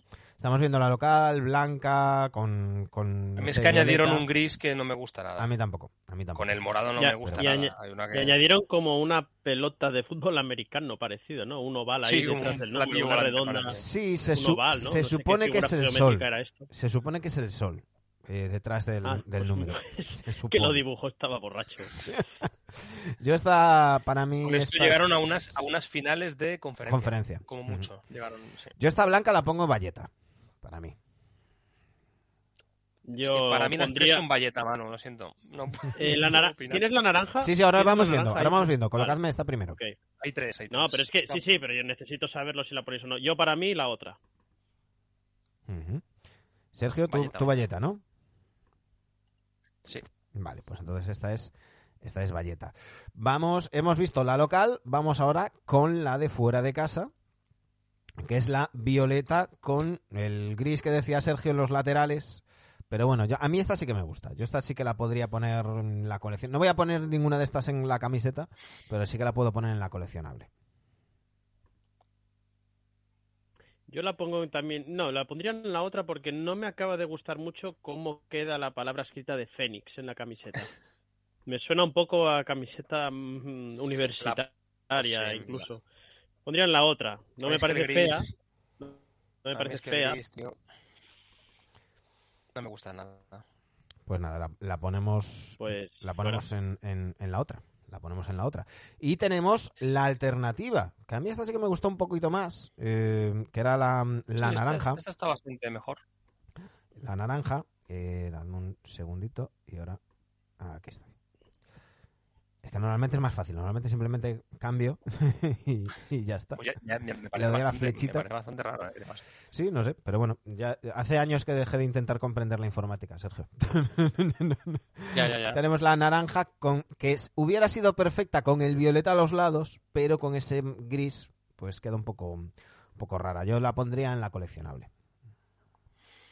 Yo, para mí es la camiseta, a mí me gusta muchísimo. ¿A ti te gusta?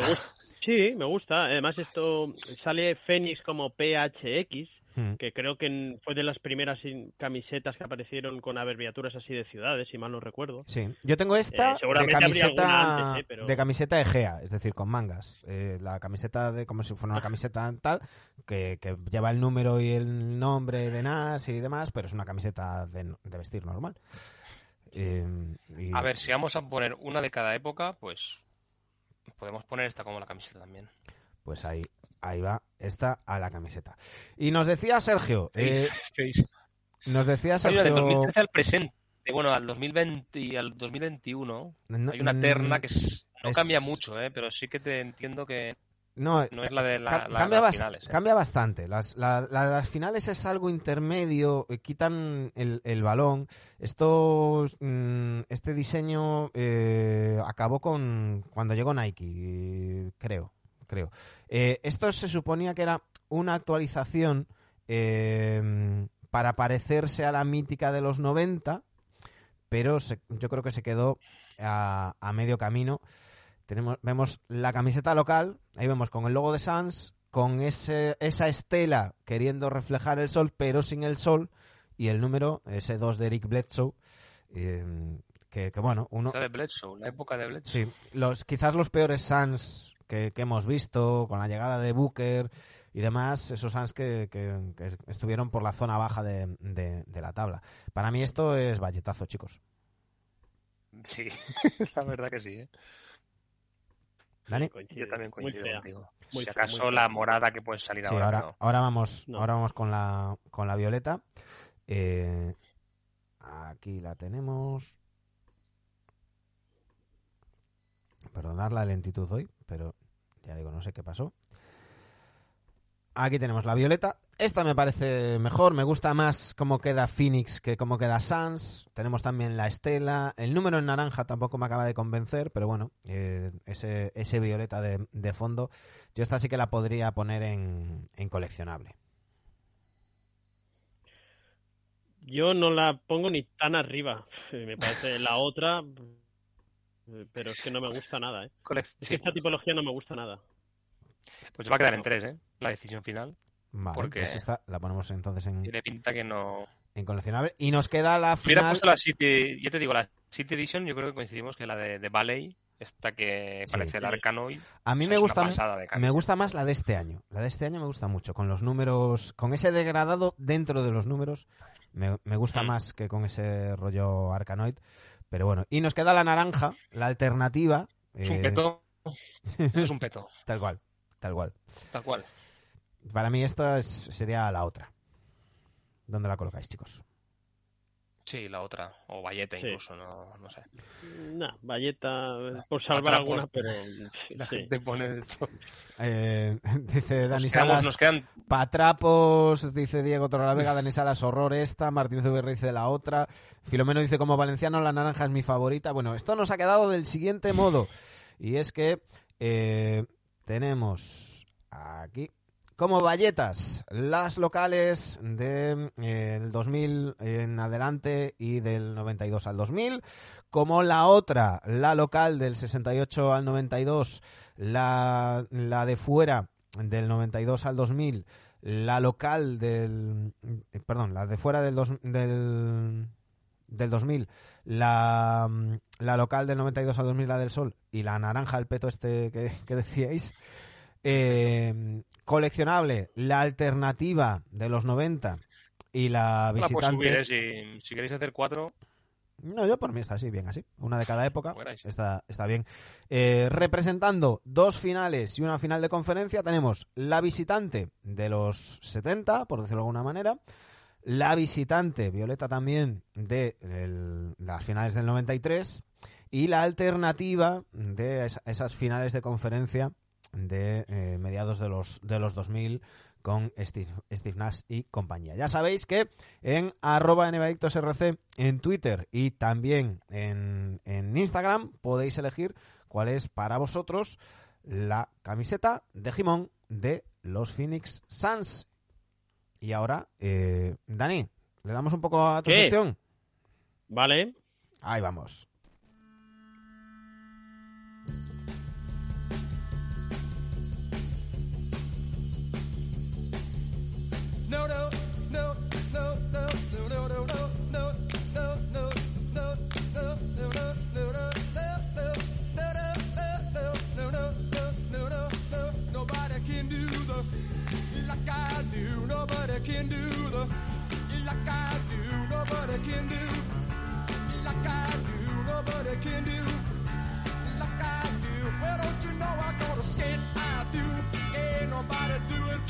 Y es que ya sabéis que cada semana Dani Gea nos pone en un brete, nos pone en la difícil situación de tener que elegir entre dos opciones, dos jugadores, entrenadores, mascotas, directivos, alguien relacionado con el mundo de la NBA. Y nos tenemos que quedar con uno de los dos, con papá o con mamá de mamás ante papás.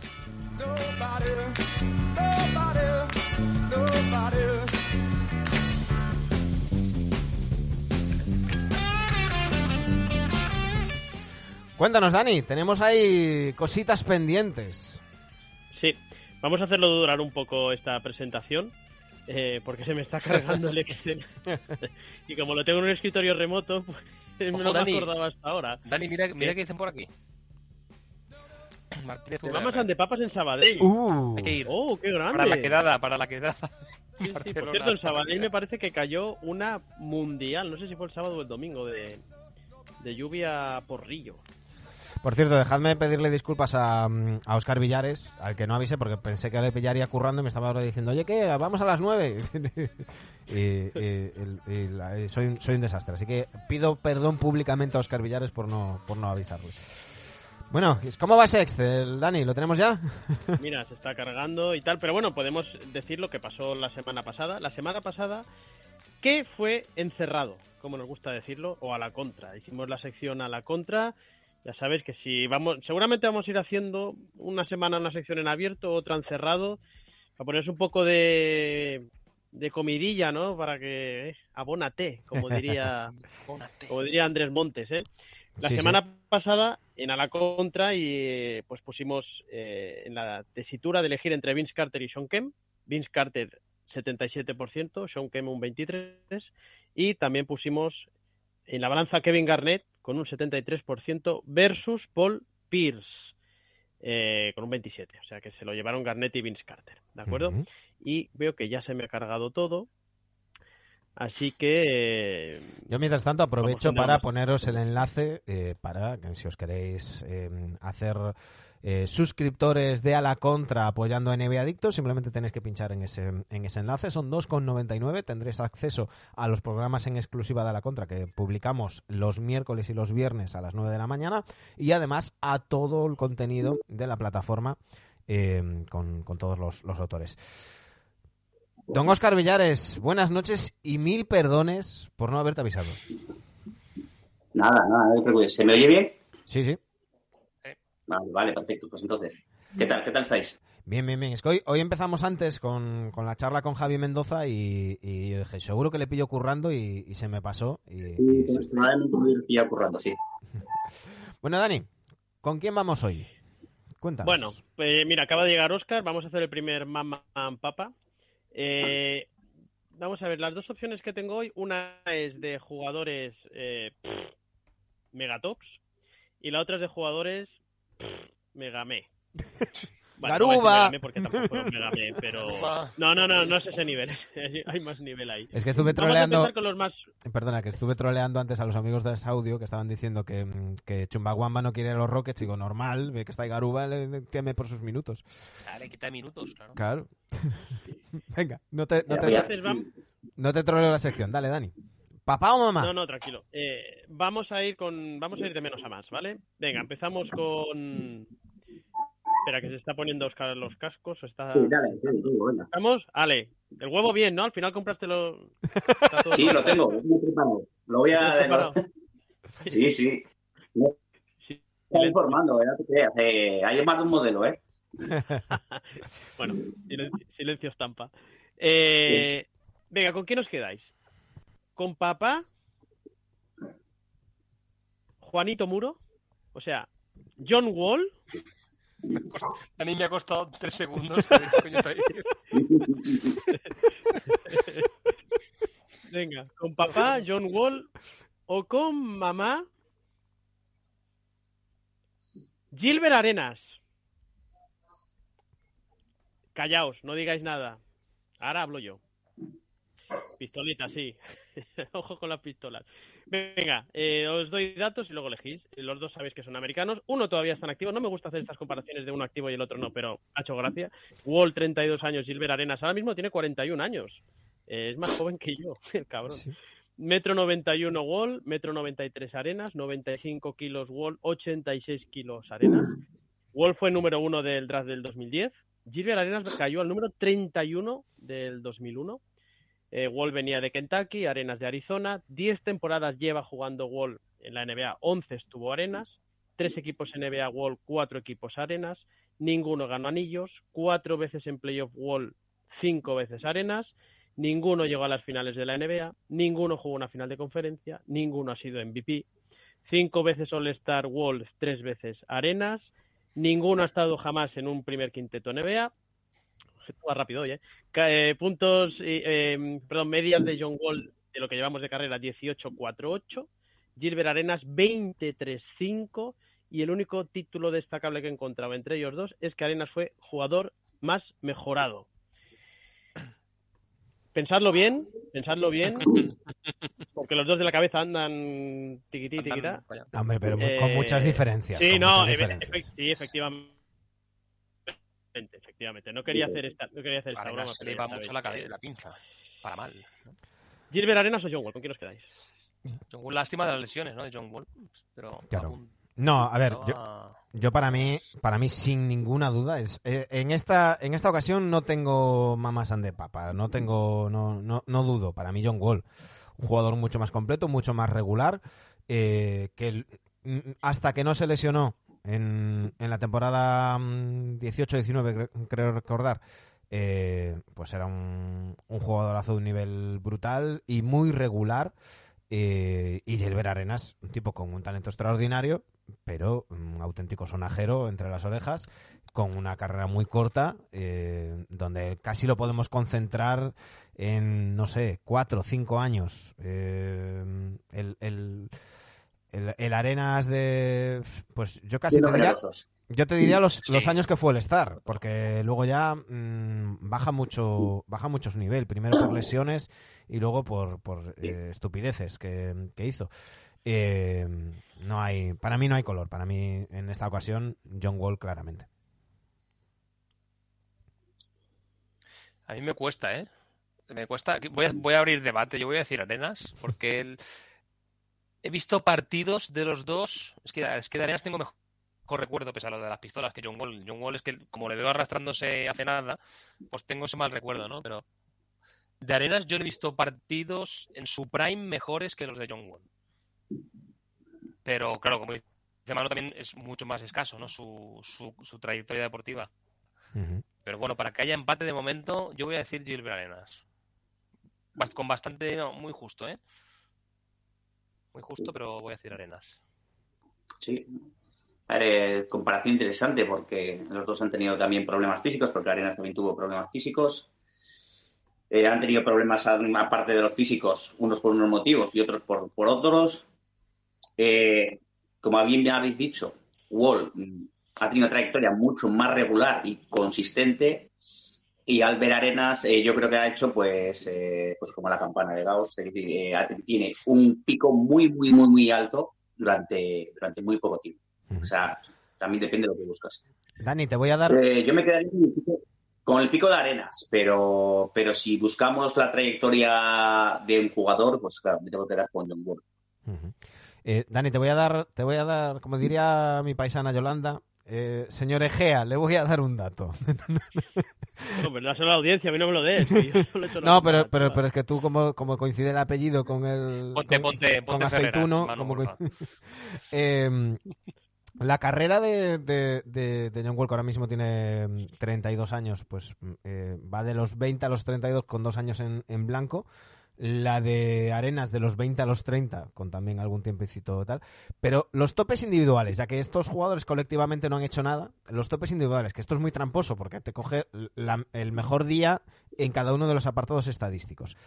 De John Wall, 52 puntos, 13 rebotes, 20 asistencias, 9 robos, 5 tapones. Y de Gilbert Arenas, 60 puntos, 12 rebotes, 16 asistencias, 8 robos, 3 tapones. Eso evidentemente no coincidió nunca en el mismo partido, pero me parece, ya que es, es un, un duelo que tenemos que decidir por tema individual, porque colectivamente eh, na- nada de nada, pues, pues me pareció curioso comentarlo. Muy bien. Nah, Arenas es quizás más anotador, es más de explosiones anotadoras y, y Wall era, a pesar de que los dos compartían posición, quizá era un poco jugador que, que organizaba un poco más el juego, que aunque no es un base eh, de la, de la antigua escuela, pero es un base que, que repartía mucho más juego que, que Arenas. Arenas era, eh, sobre todo, generaba a partir de, de lo que... Una metralleta. Claro, de, de la, de la atracción que ejercía por la defensa. Y John Wall pues, es un jugador que, que no buscaba, no, no utilizaba, no, no se utilizaba como un, gener- como un generador de ataque, eh, o sea, como, como, un, como una primera opción de ataque, sino que solía buscar más a los compañeros. Ujú. Dani, ¿tú con quién te quedas?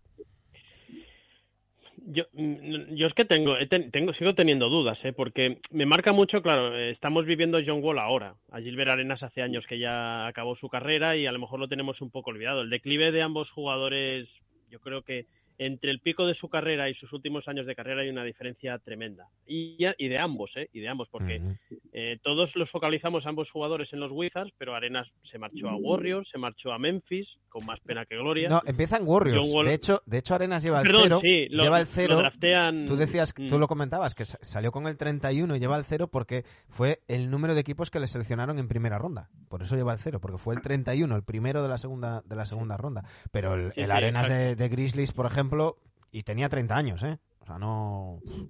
Bastante peor que el, que el Wall que hemos visto en, en Clippers, Sí. por ejemplo. Los picos de ambos, que afortunados han sido en, en la capital, los han visto en Washington, ¿verdad? Eh, pero el declive es que es una diferencia brutal, ¿no? Entre los últimos años de carrera con, con sus picos. Mm.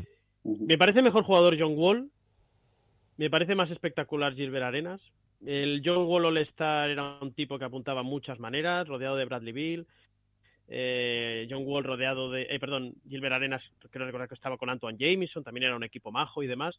Yo voy a decir John Wall, pero con serias dudas, ¿eh? Con serias dudas.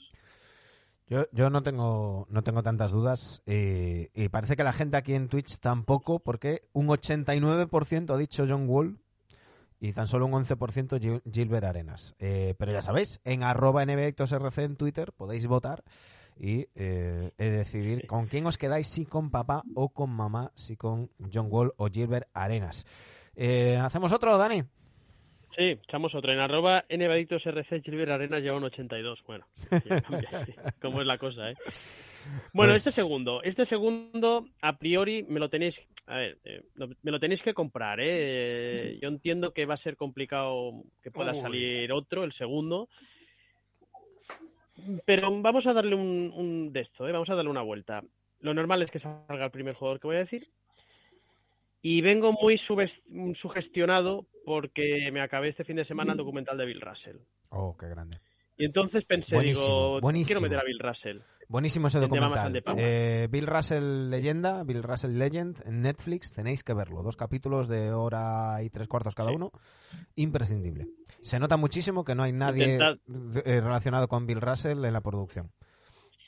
La calidad. No, no, es, es que Intentad es- verlo antes de que os antes de que os jodan la cuenta de Netflix si la estáis compartiendo, si no os la han jodido ya. Ni la tengo, sí. Entonces, em, claro, digo, yo quiero meter a Bill Russell aquí. Y pensé, digo, bueno, lo voy a comprar con el, seguramente el mejor pivo de la historia o del otro, otro, uno de los que estará ahí arriba, que era Karim. Pero no lo he querido comprar con Karim. Porque había una diferencia de. Sí que coincidieron al final de la carrera de Bill Russell con el anillo del 70 de Milwaukee y demás.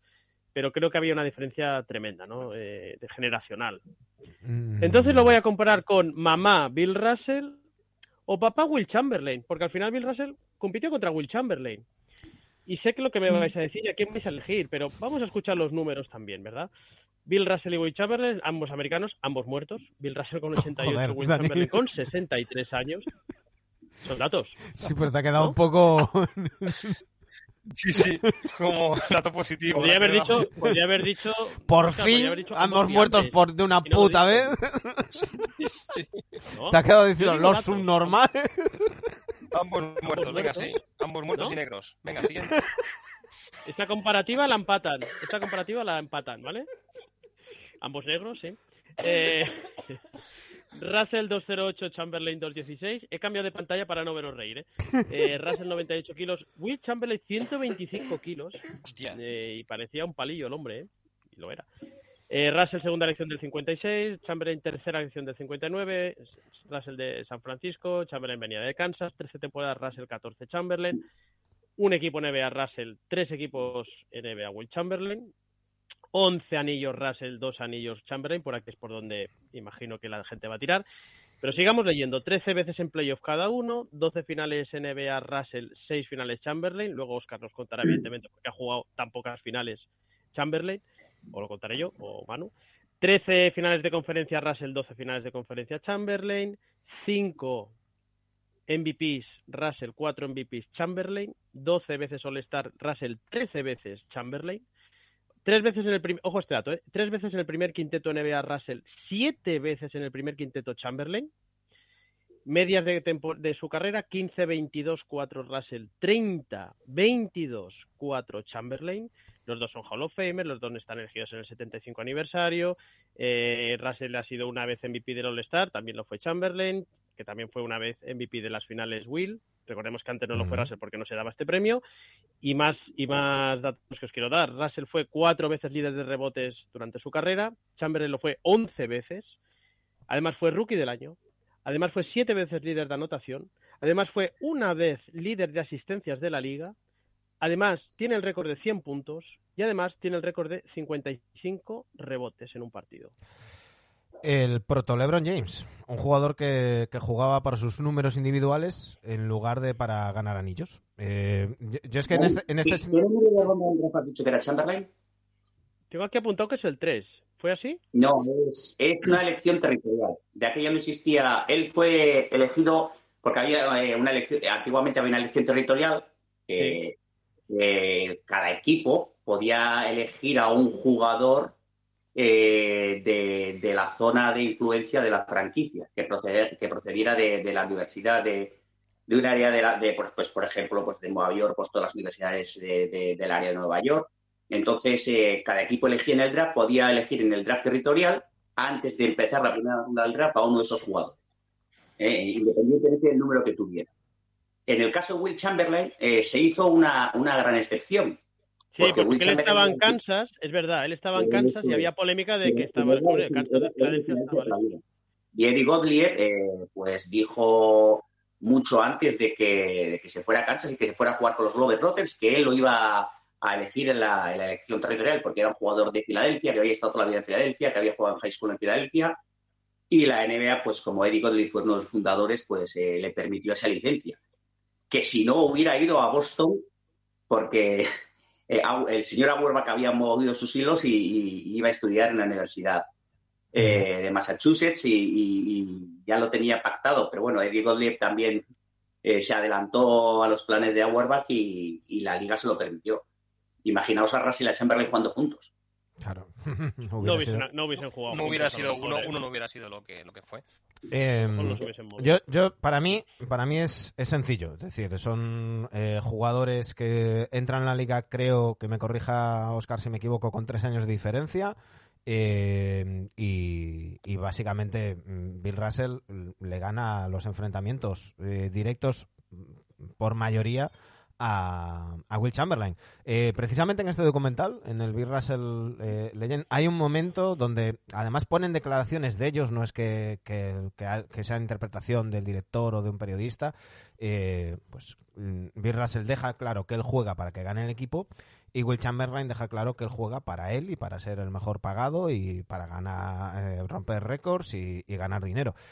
Mm, es muy respetable cualquiera de las dos cosas, pero como a mí me sigue gustando el baloncesto como deporte que consiste en ganar el último partido de la temporada, eh, me tengo que quedar con Bill Russell.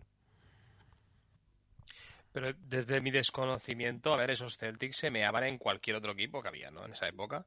Sí, pero en los duelos Entiendo directos... que Chamberlain no estaba, no estaba tan bien armado No. Chamberlain, Chamberlain y, y Ah, ahora, solo. ahora dirá Oscar, pero Chamberlain tenía Hal Greer, por ejemplo, Chamberlain tenía, tenía buenos equipos. Eh, lo que pasa que mm, mm, en muchos de los duelos directos Bill Russell le anulaba. Lo que era anular a Will Chamberlain, que era a lo mejor dejarle en 25 puntos en lugar de en 60, ¿no? Claro, es que como fuerza de la naturaleza yo votaría por Chamberlain porque yo le veo más espectacular. Pero claro, si buscan son los números, ¿no? Es lo que dices. Claro, Si hablamos solo de campeonatos, evidentemente no hay color. claro. Oscar, Pero a nivel individual yo elijo a Chamberlain por eso y además por haber mantenido una media de mujeres, que eso es importante. De rendir tanto en cancha como fuera de ella. O sea, es un, es fuera de serie. Es un fuera de serie este hombre. Sí, sí. Es un gran Además, dato. Que no lo ha dicho eh, cuando, cuando organizaba fiestas, organizaba eh, fiestas en, en una primera convocatoria para los casados y una seg- segunda convocatoria para los solteros. La él amanecía y muchas veces iba con una horita o dos horas a, a entrenar. Claro, Eso es como las reuniones de escalera, primera convocatoria, segunda convocatoria. ¿no? Sí, Ese sí que fue el elegido. Bueno, ¿Tú con- Óscar, tú ¿qué- con quién te quedas, que eres más historiador. Más historiador que A ver, eh, obviamente eh, eh, eran dos mentalidades diferentes. Eh, Will Chamberlain era un era, era como, como un niño grande, como un niño grande el que no todo su foco, no, no enfocaba su carrera con, con la profesionalidad con la que la enfocaba Russell, aunque él sí que es cierto que se cuidaba mucho, o sea, el aspecto físico, esos temas, esos temas los cuidaba mucho, pero siempre fue un poquitín voluble, tuvo un carácter muy voluble, tanto en la relación con los jugadores como, como, en, sus, como en sus metas. Eh, cuando él se dio cuenta de que su carrera pasaba y que veía que, a pesar de todos los récords, no conseguía el reconocimiento que él se que él creía que merecía, porque al fin y al cabo lo que, lo que realmente va a pesar más cuando, cuando tu carrera se acaba y, la historia eh, lo que va a reconocer son los logros colectivos. Cuando él se da cuenta de eso, cambia su juego.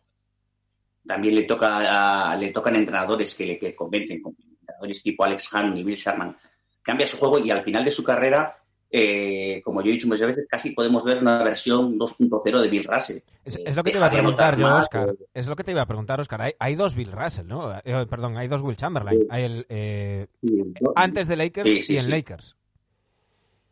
Claro, es que, es que se, se ve claramente que, sobre todo con Bill, pues, con la influencia de Bill Sherman, que le pide que le pide que, que no necesita que anote, no necesitamos de ti los puntos, necesitamos de ti la defensa, y le logra convencer, porque Bill Sherman era, era un era una persona, no sé, eh, por compararlo, como Phil Jackson, que era que, intentaba convencerte, no intentaba imponerte nada, ¿no?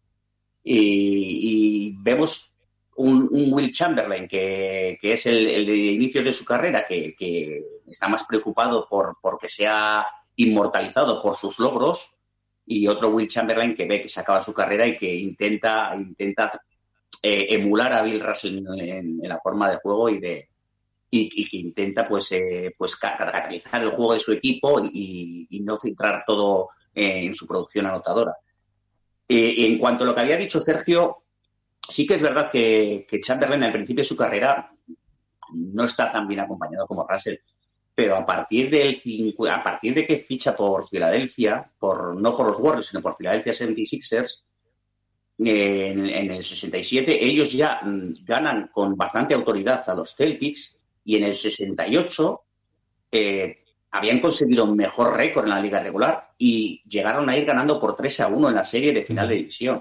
Es se que dejan hay- remontaron 3 a 1. Hay que, hay, Aquellos Celtics estaban, estaban en declive. hay que decir que, que eso lo refleja muy bien el documental, eh, porque nos, al final nos quedamos todos con esa sensación de que aquellos Celtics eran eh, el mejor equipo de la liga, tal. Lo fueron a principios de los 60, pero a finales de los 60, y hay declaraciones de los rivales y hay declaraciones de los propios Celtics hablando de que les llamaban el geriátrico a, a los Celtics porque eran todos, muy mayores, y entonces que mm, eh, el equipo, un equipo como los Sixers o, o- o después a los los lo- eh, los, los Warriors o los Lakers mismo en el, en el 69 dicen, venga, vamos a darle más mm, fisicalidad al, al juego, vamos a ir más rápido, vamos a tal. Y, y aún así, teniendo equipos peores, porque yo creo que tanto en el 68 como en el 69 eran equipos peores. Y, y recordemos, siendo entrenador-jugador, Bill Russell consigue mm, pa- pasar por encima de ellos.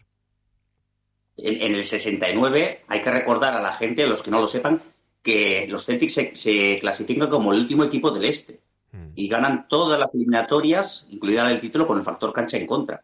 Era un equipo que Sam Jones estaba medio cojo, Bill Russell estaba también medio cojo. El único que venía como una moto era John Havlicek y, y Bailey Howell ya venía después de una década. O sea, era un equipo bastante, bastante cascadete. De hecho, eh, cuando se retiran Bill Russell y Sam Jones, es que Boston no se clasifica ni a, ni a play- ni a play- para playoffs. El mítico Entonces, partido de los globos. El mítico partido Uh, de los globos, sí, señor. Sí, señor. tuvo muchísimo y ahí se vio eh, el espíritu competitivo de Bill Russell. Ese que le faltó, eh, lo que le faltó a la carrera de Will Chamberlain fue tener el instinto asesino, el instinto asesino de, de, de Russell. Porque Russell siempre supo muy bien. Russell, una vez que entra al baloncesto profesional, eh, él poquito a poco va abandonando ese, ese aspecto lúdico que a todos los jugadores eh, les gusta, le- le- les llama, con lo que se inician y, y- y se dedica en cuerpo y alma profesionalmente al deporte y Bill y Will Chamberlain pues seguía siendo pues lo veía el baloncesto al principio pues pues casi como un capricho era algo que le gustaba y que bueno pues que se lo tomaba como se lo tomaba igual que se tomaba el resto de la vida y, Oscar, incluso, incluso desde el inicio de sus carreras, ¿no? Que, que Will Chamberlain empieza en los Globetrotters, que a, que a Bill Russell le, le hicieron una oferta y Bill Russell dijo, dijo que no, ¿no? También mediatizado por su padre. Sí, efectivamente, antes entre. Eso creo que lo hablamos en el programa con Antonio, que antes de firmar por los Celtics, a Besa le hizo una oferta, una oferta muy generosa. el Russell la declina, la declina, pero, pero no, eso. Will Chamberlain abandona la universidad eh, y eh, se va a jugar con los Globetrotters. Incluso en el primer, después de la primera temporada, incluso abandona con retirarse porque, porque le pega, es que la verdad hay que reconocer que le da mucha cera, le da mucha cera. Y bueno, pues eh, era a Will Chamberlain había que tomarlo tal y como era. Era un jugador que, incluso la relación con los compañeros y con los rivales. Un día te podía saludar, otro día no, ni te miraba.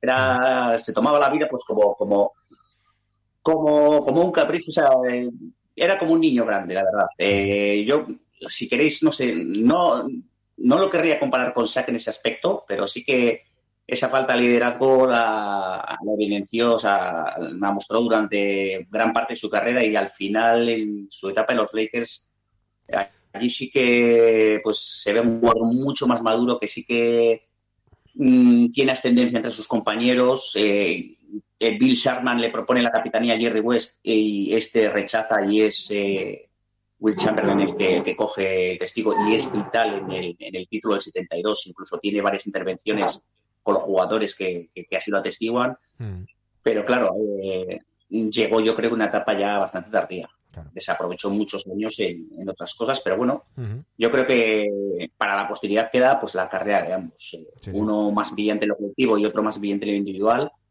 Yo creo que los que buscamos, si, si buscamos a un jugador para ganar títulos y para conformar un equipo, nos vamos a quedar con Russell. Y si buscamos a un jugador, pues eh, para, para destacar sus logros individuales, pues obviamente nos vamos a quedar con Chamberlain.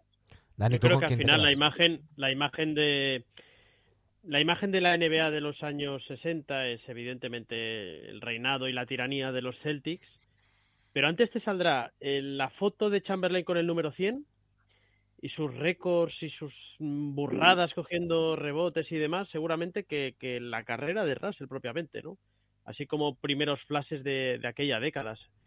Yo me voy a quedar con Bill Russell. Seguramente estoy sugestionado por el, bueno, pues por haber visto el documental ese relativamente hace poco, ¿no? Pero, pero el hecho de haberlos visto en este, precisamente en este documental, porque sí que los había visto en algún, en vídeos de YouTube y demás, pero te han seguido durante dos, ¿qué reís? Es que nos acaba de decir fulanito de abajo, primera vez que os veo en persona, señor San Petersburgo, tienes voz de tener 20 años más. ¿Eso, eso que entiendo? ¿Que va por mí o qué? Sí, Bueno, de, Pues, de San Petersburgo eres tú, tío. Leningrado. Ay, pero me hizo, me hizo mucha gracia. precisamente 20 años más no es lo que me echan, me echan 20, bueno. No, no, por eso está diciendo que Eh, pareces 20, más 20, joven echan en, 20, en sí. persona que, que tu voz. Por eso. Le echan 20, le echan 20. Ya me habéis perdido. Ya, ya no sé qué estaba diciendo. Que- que Bueno, que me quedo con Russell. Que- que- sí que, sí no, que- que estabas hablando del documental. Sí. Estabas eh, hablando la- del documental y que, que yo insisto, es Sí. un documental mm, mm, muy imparcial porque eh, estamos acostumbrados últimamente a que nos haya a que haya pseudo documentales eh, producidos por los protagonistas que al final acaba se- acaba siendo un, pues una limpieza de sable eh, en toda regla y, y nada objetivo y en este en este documental se nota muchísimo que nadie de la familia Russell está implicado en, el, en la producción y cuando hay que darle algún palito se lo dan y, y, y está- y cuando hay que que reconocer es- méritos a otros se lo, se lo Sí, reconocen. lo- Al final, lo que- todos los jugadores tienen sus cadáveres en el armario. Hay veces que es verdad que cuando se producen este tipo de documentales y, y se cuenta mucho con el jugador en cuestión, pues al final mm, eh, se omiten muchas cosas que, que- que realmente pueden dejarle mal en, al- en- en un momento puntual. Pero, pero bueno, vamos a ver, el documental este está bastante bien. ¿eh? Yo lo recomiendo a la gente que lo vea. Y sobre todo que eh, la continuidad durante, es- dura casi tres horas, ¿no? Que son dos capítulos. Sí. Eh, la continuidad de poder ver imágenes seguidas, muy buena calidad, y yo incluso he visto jugadas que no había visto, todo- no había tenido la, op- la oportunidad de ver, de verlos jugar en directo, o sea, en directo, verlos jugar no a, no a cortes de, de fotos y demás, no, no, Hmm. verlos durante imágenes seguidas de cómo eh, pivotaban, de cómo ponían tapones, de cómo se defendían uno al otro. A mí me parecen unas, lo, mejor, lo que más me gusta del documental es poderlos ver el uno contra el otro tan seguidos durante un durante tanto tiempo en, en estas tres horas de documental, ¿no? Y sobre todo, y perdona, el respeto que se tenían. Sí. Luego hubo una época en la que no se hablaron por unos comentarios que hizo Russell y demás. Luego se volvieron a hacer amigos en el. Bueno, se volvieron a retomar la amistad en el homenaje que le hicieron en Boston a Russell. Pero es una competencia que hubo sana. Sana, Sí, decir, oye, tú eres mi amigo, pero yo dentro del campo, a lo Kobe Bryant, yo aquí no te doy ni una gota de agua. Sí, sí. Bueno, ya sabéis, en arroba RC eh, Neveadictos RC en Twitter eh, podréis votar. En- aquí en Twitch ha salido un 100% Bill Russell. Veremos en, en Twitter qué, qué sale. Y, y nada, eh, ya sabéis, de mamas san de papas con Dani Gea cada, cada semana aquí en NBA Adictos. Y ahora, en un ratito que nos queda, vamos a opinar de qué. Y opino de que, opino de que, opino de que, opino de que, opino de que. Y es que hay muchas cosas de las que hablar de la actualidad de la NBA. Nos quedan 5 o 10 minutitos, así que os voy a pedir cortita y al pie que cada uno me saquéis vuestras pildoritas, pildoritas como tirando de clásicos de, de NBA yo os voy a preguntar que me digáis qué opináis de los Dallas Mavericks, eh, que están 1-3 en los partidos que coinciden Kyrie Irving y Luka Doncic, siendo esa victoria frente a los Spurs, con lo cual no debería de contar. Eh, ¿cómo, ¿Cómo los habéis visto? Porque creo que es muy preocupante la incapacidad de Jason Kidd para eh, hacer que encajen estos dos jugadores y la actitud de ambos, este turnismo que están teniendo, porque no están jugando juntos, están jugando por, turnos. ¿Qué, ¿Qué os están pareciendo estos Dallas? Pues eh, muy poca química de momento. Entiendo que irá mejorando. Pero bueno, al final tienes a dos superestrellas ofensivas que son un cero en defensa, un cero de izquierda en defensa. Y se nota porque no están rodeadas de un equipo que se que baje el culo en defensa. Se nota bastante que ahí faltan un par de piezas más de carácter de índole defensiva. Entonces, o le salen partidazos a cada uno, o si no, no llegas a ningún lado. Mira, este el- ayer mismo, que cada uno 25 puntos y el resto del equipo no llegaron a 10, ninguno de los demás. Así es muy difícil, es muy difícil. Dani. Eh, perdona que está escribiendo un WhatsApp importante. Eh, creo que tiene que acabar funcionando, debería acabar funcionando el tema de alguna manera u otra, cuando al final, bueno, oye, son jugadores de calidad y entiendo que cada uno tiene intereses en teoría comunes. Yo siempre digo lo mismo, mm, es faena del entrenador y parece que se, que se esté eh, saliendo de rositas la figura de Jason Kidd. Yo ayer, eh, por hablar del partido de ayer contra Dallas, hay decisiones de Jason Kidd que son muy poco entendibles, ¿no? Eh, Inútil o sea, total. todo lo que le alabamos, todo lo que le alabamos cuando llegó a finales de conferencia, pues, eh, pues estamos viendo qué tal, ¿no? Eh, la química entre ellos parece que es buena. Yo quiero pensar que van a mejorar, quiero pensar que tiene que acabar funcionando. Decir que va a acabar funcionando no quiere decir que vayan a aspirar al anillo, que vayan a ganar el anillo, no nos volvamos locos. Pero creo que tiene que, al final, un balance positivo cuando con ellos jugando debería ser así, ¿no? El problema no lo tienen eh, con que jueguen ellos dos. Es, es un problema de adaptación y que se tiene que resolver. El problema es todo lo que hay por detrás. Y ver ayer Tim Hardaway jugándose triples en momentos decisivos cuando sabemos que los porcentajes de este tío es lo que es y Reggie Bullock no está, Ujú. está ni se le espera eh, esta temporada. Lo de Boot ahora sale a relucir nuevamente. Un jugador totalmente desaprovechado. No sé, yo es que creo que va el tema de Dallas va mucho más allá de la diatriba Kairi. Sí, sí, sí, sí, yo- también yo- es un tema que, que también es un tema que hay Em, que solucionar, evidentemente. yo era lo que, a lo que iba, ¿no? Yo, yo, creo que hay que señalar a Kit claramente, más allá de... de- porque, eh, vale, tienes estos jugadores, es que no, es que es, cuestión, es trabajo de Kit hacer que funcione, pero luego el resto. Yo el otro día os decía que yo no creo que Alonso Ball sea ese jugador que tenga 30 victorias de diferencia de un equipo, estando él o no.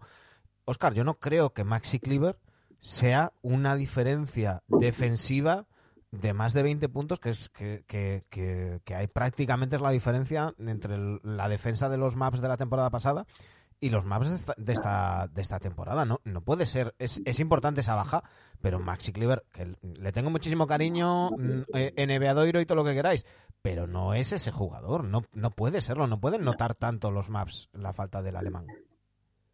No, a ver, yo creo que además desde el principio de temporada, incluso antes del canje, ya has visto que este, este equipo a nivel defensivo no, no ha estado a, niveles que estaba el año pasado.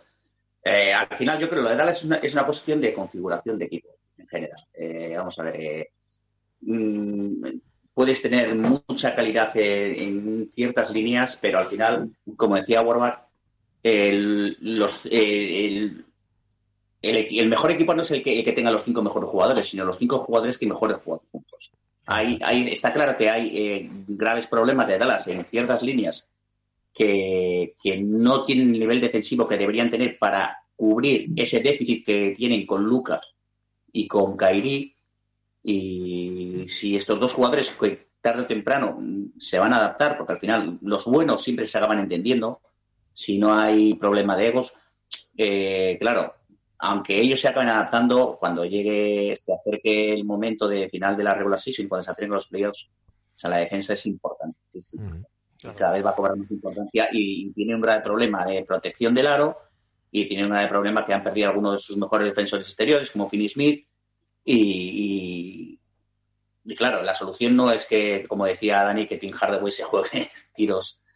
Si Tim Hardaway no defiende, si los demás no defienden, Christian Wood, que es un grandísimo jugador en ataque, tampoco es un jugador que defensivamente parece que esté muy dotado, pues claro, ahí tiene un grave problema. Eh, y, yo creo que, que Kairi y Luca pues acabará, acabarán entendiéndose, pero, pero claro, la parte la de atrás Hay muchísimas, muchísimas deficiencias.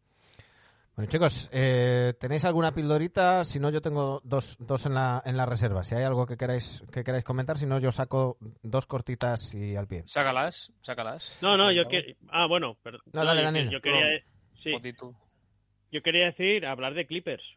Hablar de Clippers, de la llegada de Russell Westbrook, partidos a 150.000 puntos, partidos a 3.000 prórrogas. eh, no sé, ¿cómo habéis visto el debut de Westbrook? Sorpresa para mí, sorpresa que haya sido titular desde el primer minuto. Para mí, sorpresa que esté jugando la minutada que esté jugando. Yo pensaba que lo iban a poner en un rol, no sé si tan de secundario, pero sí saliendo desde el banquillo.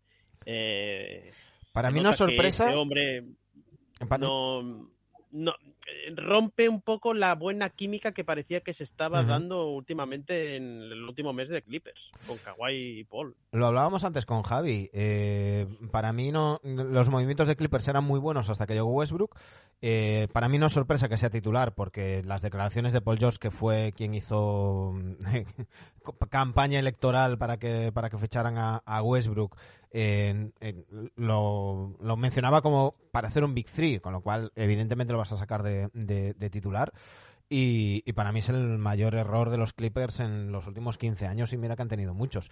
Eh, no entiendo, no entiendo que, Russell Westbrook pueda ser titular en ningún equipo NBA a estas alturas, y, menos a alguien que eh, en un equipo que pretende ser contender, en un equipo que hace mes y medio había nombrado a Terence como su base de futuro y de repente ahora lo tiene jugando 17 minutos, y en un equipo que 10 días antes de fichar a Westbrook se había hecho con Mons Highland para tenerlo como, como segundo base y que ahora mismo de los dos partidos de Westbrook solo ha jugado uno y muy pocos minutos.